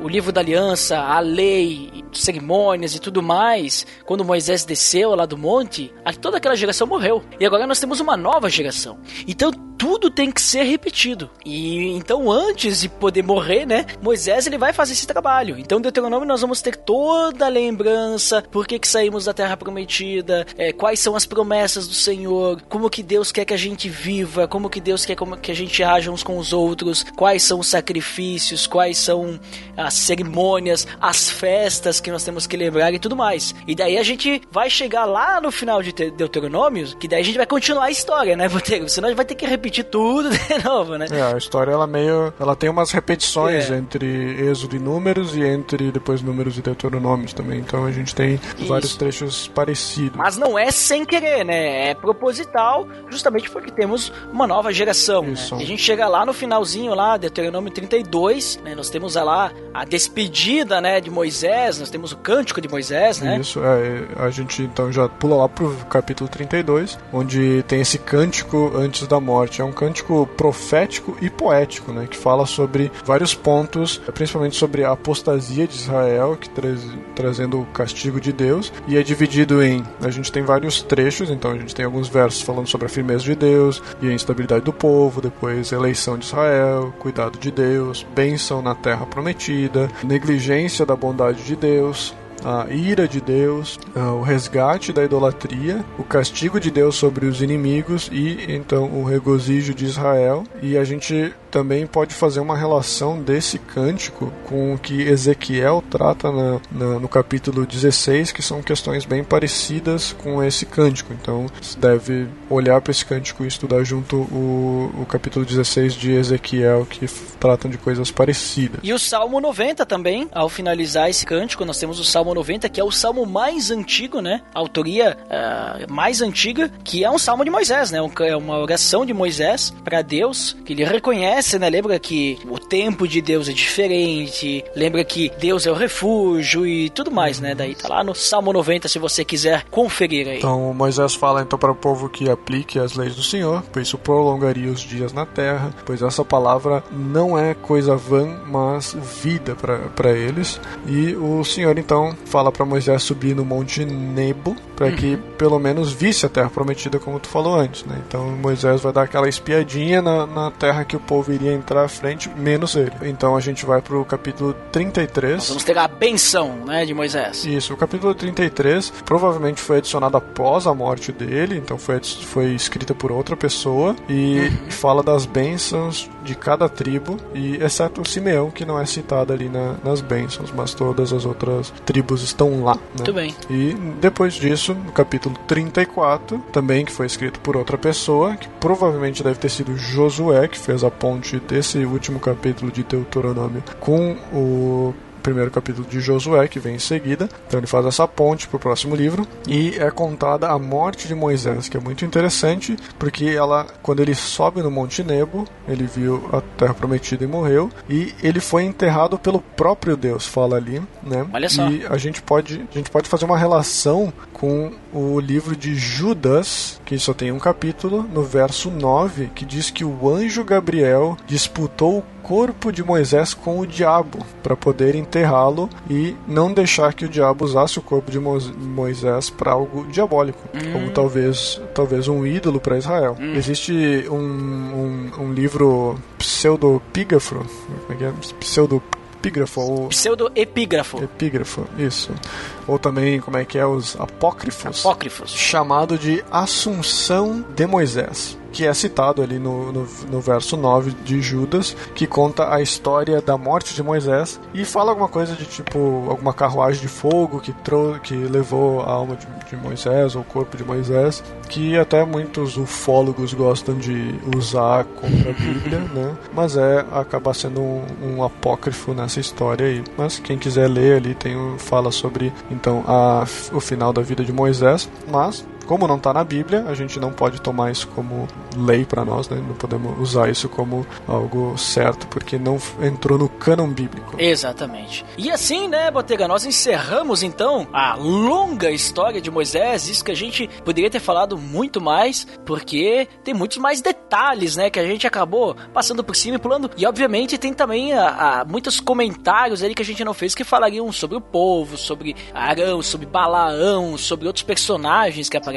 Aí, Isso. Né? Todas as leis que foram passadas, os mandamentos, É. muita outra história de Israel que podia ter sido contada em outros episódios que provavelmente virão. Podemos contar, fazer alguns episódios, né, específicos ali sobre os Dez Mandamentos, sobre as pragas, porque as pragas a gente também falou bem por cima, né? Isso. Talvez podemos falar em algum outro momento, em outro episódio, focar especificamente nesses assuntos. hein? Deixem nos comentários que episódio vocês gostariam de ouvir mais sobre essa história de Moisés. Querem ouvir sobre pragas, sobre mandamentos, que a gente vai fazer um episódio Sobre Israel, né, no caso. Isso, a gente vai fazer um episódio do, dos. O primeiro episódio vai ser dos mais comentados, hein? Quem comentar mais Olha ali, sobre hein? o assunto a gente vai fazer, vai ser o, o próximo, não digo, né? Mas vai ser o primeiro desse, desses. Como é que é? Prólogos. Desses pedidos, dos pedidos. Isso.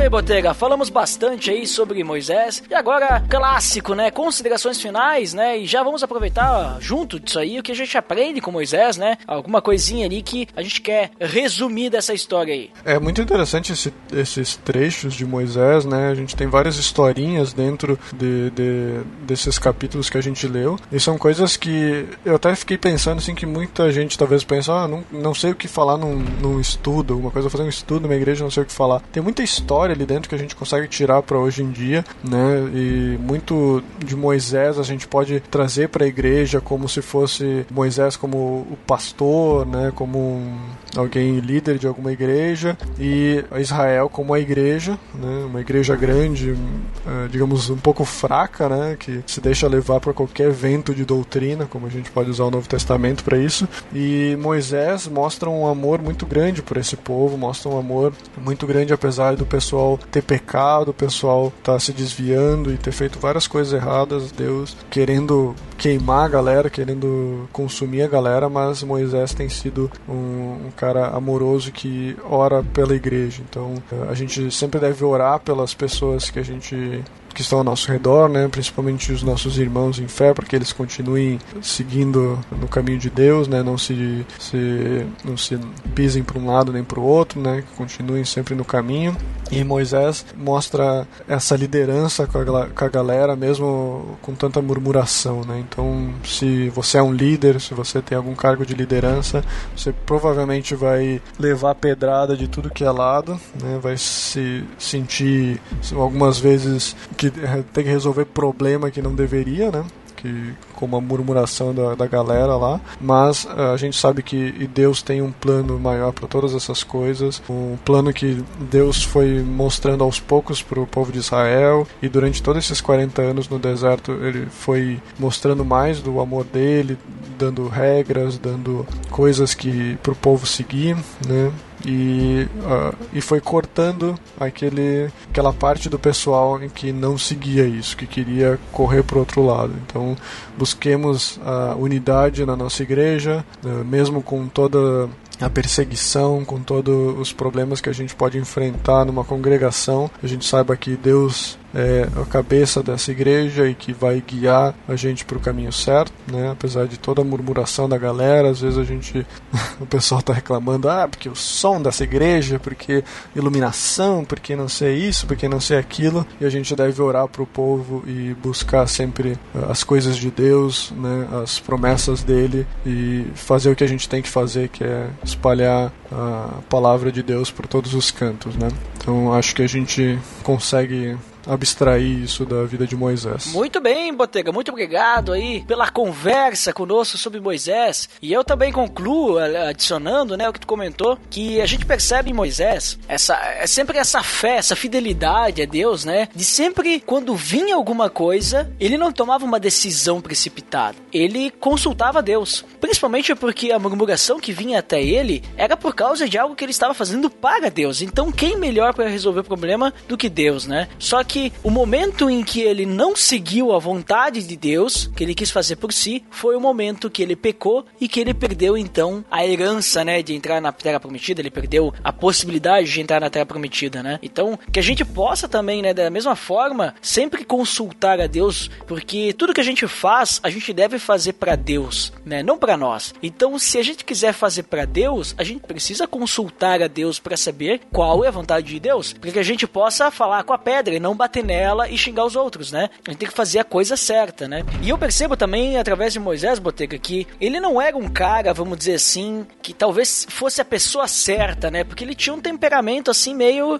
É, é, meio, meio, meio diferente, né? Ele era um cara meio esquentado. Tanto é que a gente viu no episódio anterior que ele fez lá com o egípcio, né? Ele matou o cara, né? Porque tava batendo num outro cara. Então, talvez ele não fosse a pessoa mais calma e tudo mais, mas quando ele estava com Deus e por ter um treinamento né, lá com vivendo afastado do Egito, isso fez com que ele se preparasse para ir para o Egito. Então Deus ele nos prepara muitas vezes por um bom tempo, ele nos prepara através de outras coisas para que depois a gente faça algo que ele nos mostra, algo que ele nos chama para fazer, ou há uma necessidade na igreja, na nossa cidade, no nosso bairro, no mundo, né? Então Deus ele acaba nos usando, né? O, o, o tempo de Deus não é um ano, dois anos, é uma vida inteira. Então a gente tem que saber que no momento que a gente vive para Deus, o nosso ministério é a vida inteira, né? Não é o ministério do louvor, o ministério da, dos jovens, o ministério do infantil ou coisa assim. Não, é o ministério é a nossa vida, né? Então, assim foi com Moisés. Ele começou, depois foi preparado e tudo mais, para que depois então ele pudesse ser usado por Deus para guiar um povo, guiar um povo que não queria ouvir Moisés, né? Guiar um povo que eh, Moisés ele praticamente foi só uma ferramenta. Moisés ele não sabia nem falar direito, né? Tinha um porta-voz que era seu irmão. Então, a gente percebe o quanto Deus usou a vida de Moisés e Moisés ele dependia 100% de Deus, porque Moisés, se ele fosse fazer por si mesmo, ele não ia conseguir nem falar com o povo lá no Egito, né? então, a gente também tem que depender de Deus, né? Eu acho que a gente pode adicionar nesse ponto também, né? Depender de Deus. E acho que é isso, né, Botega? Temos muito mais coisas pra gente analisar, como tu comentou, né? A gente pode tirar de cada situaçãozinha aí ah, algo interessante. Os comparativos também de Moisés com Jesus, os comparativos de tudo que aconteceu no deserto, né, com a obra de Deus da salvação e tudo mais. Mas acho que para resumir alguns pontos importantes, acho que seria isso. Então, acredito que é isso, né, Botega? Para quem fica para a área de feedbacks, então daqui a pouquinho. Para quem não fica, então até o próximo episódio. Até mais.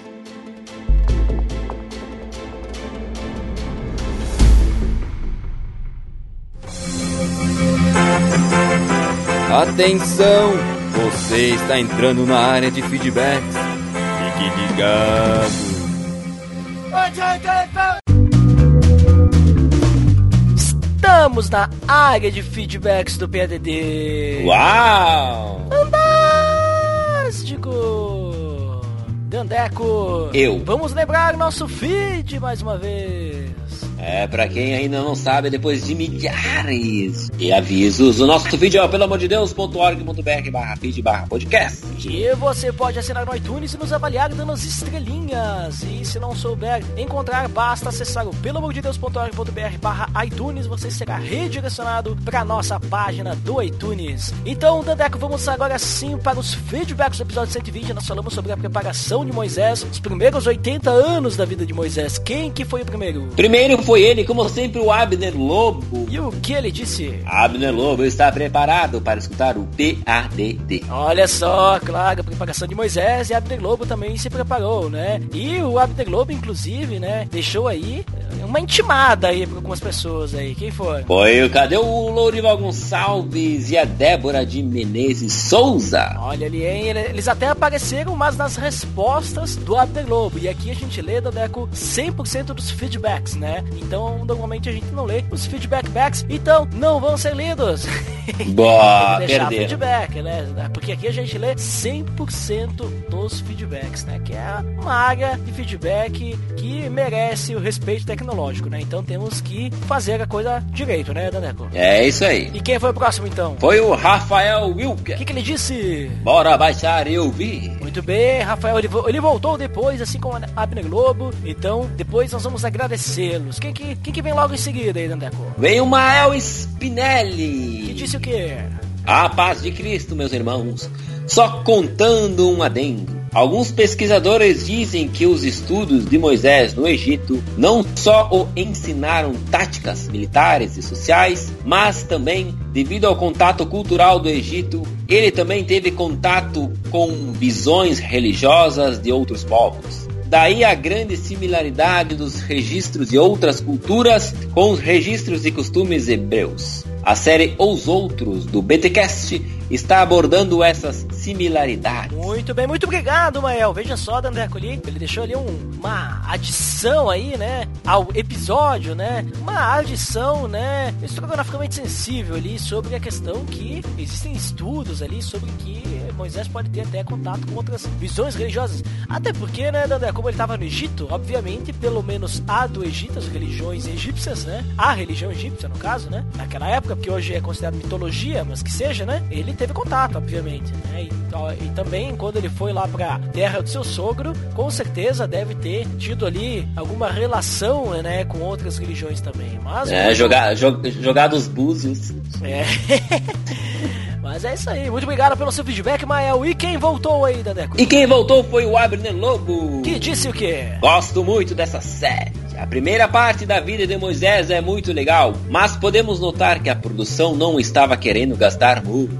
Mas a segunda parte, meu amigo, a produção investiu muito nos efeitos especiais. Ficaram sensacionais. Já estou aguardando o próximo episódio. Um abraço. Muito obrigado, Abner Globo, lá dos Piacast, né? Deixou aí seu feedback lido, né? Um feedback aí que comentou aí, fez aí até um jogo de palavras, né, Dandeco? Dizendo ali sobre como se fosse, né? A vida de Moisés fosse um filme, não sei se você pode perceber, né? Eu, eu entendi isso, né? Nas entrelinhas. É um filme digno de Oscar.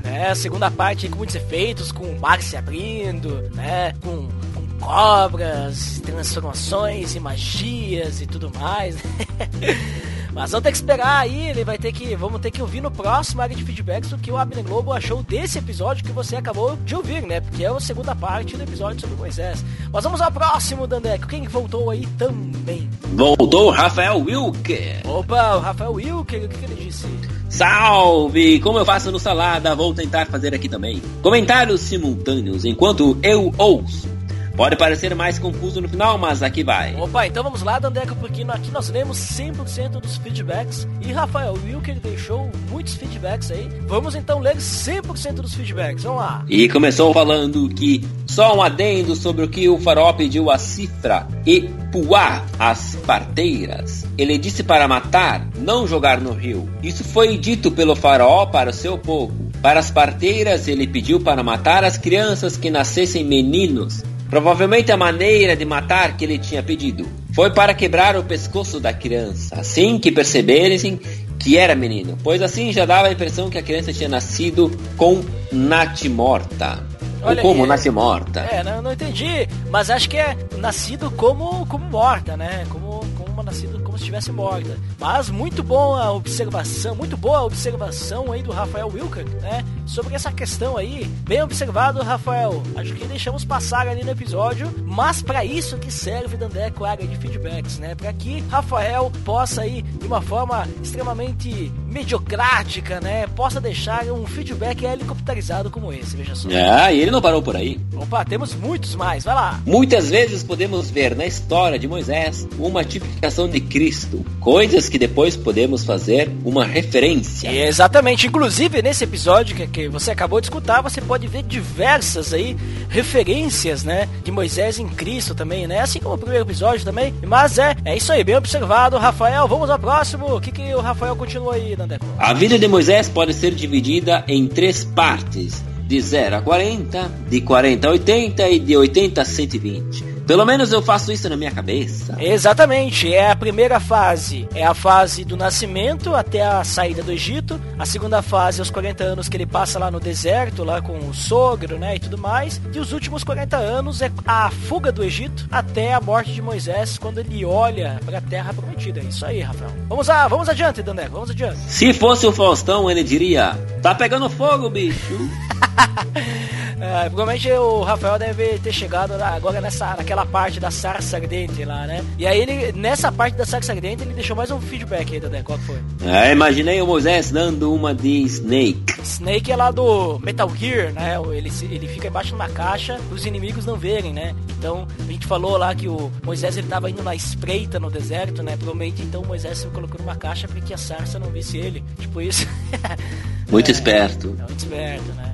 Que, que, que ele disse mais aí, Daneco? Às vezes não imagino que Moisés teve medo da missão, mas também teve aquele pouco de preguiça. Pois quando estamos confortável, é difícil sair da posição de conforto para ir fazer algo. Mesmo que esse algo tenha sido Deus que nos mandou. Até deve ter sido um pouco também de fé. Então creio que teve um pouco de tudo isso. Exatamente. O Moisés ele tava na tranquilidade dele lá, né, Dandeco?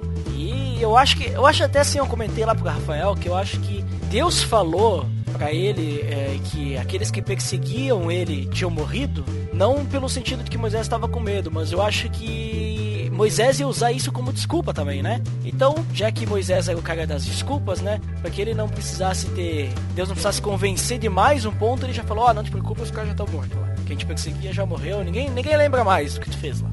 Mas adiante, Dandeco, o que, que, mais? Vamos seguir. Moisés Copperfield me lembrou desse GIF. Ah, um GIF ali falando Magic, né?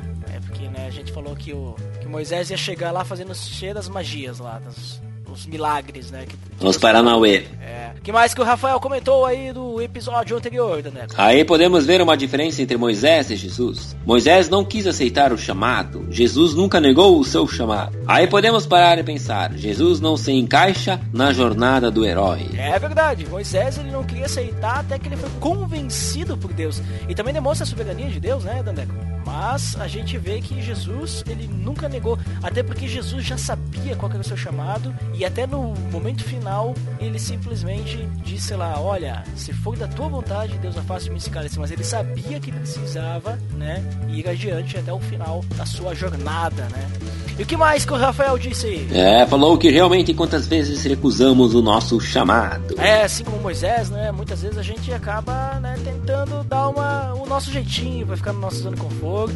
E qual que é o último feedback do Rafael Wilker? Curti muito o cast. Fico no aguardo do próximo. E nós ficamos no aguardo do próximo feedback seu, Rafael Wilker, né? Uns feedbacks aí estrogonoficamente sensíveis, inoxidáveis, né, Dandeco? Ou seja, é.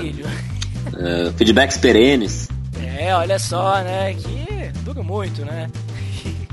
Mas chegamos ao oferecimento dos feedbacks do Opa. Rafael Wilker e também chegamos a, bom, ao momento das indicações, Dandeco. É, hoje é em pobres palavras, episódio 02. Um cristão pode ou não comemorar o Natal? Link no post, episódio aí do Em Pobres Palavras, lá do Super Crentes, que é meio que é meio que uma paródia lá do Em Poucas Palavras, o Augustus Nicodemos, né? Que eles falam em poucas palavras sobre algum tema, e ali o Em Pobres Palavras eles pegam algum pastor ou um apóstolo nesse caso ali, né? Que fala algo totalmente que é heresia, assim, né? Mas vale a pena lá conhecer, escutar, porque mesmo no humor, né? Vamos dizer assim, dá para aprender coisas interessantes lá, Dandeco. Fica a dica aí. Maravilha! Então, por hoje é só, né, Dandeco? Então, pessoal, vamos ficar para o próximo área de feedbacks. Beleza, então até mais! Valeu! Pelo amor de Deus!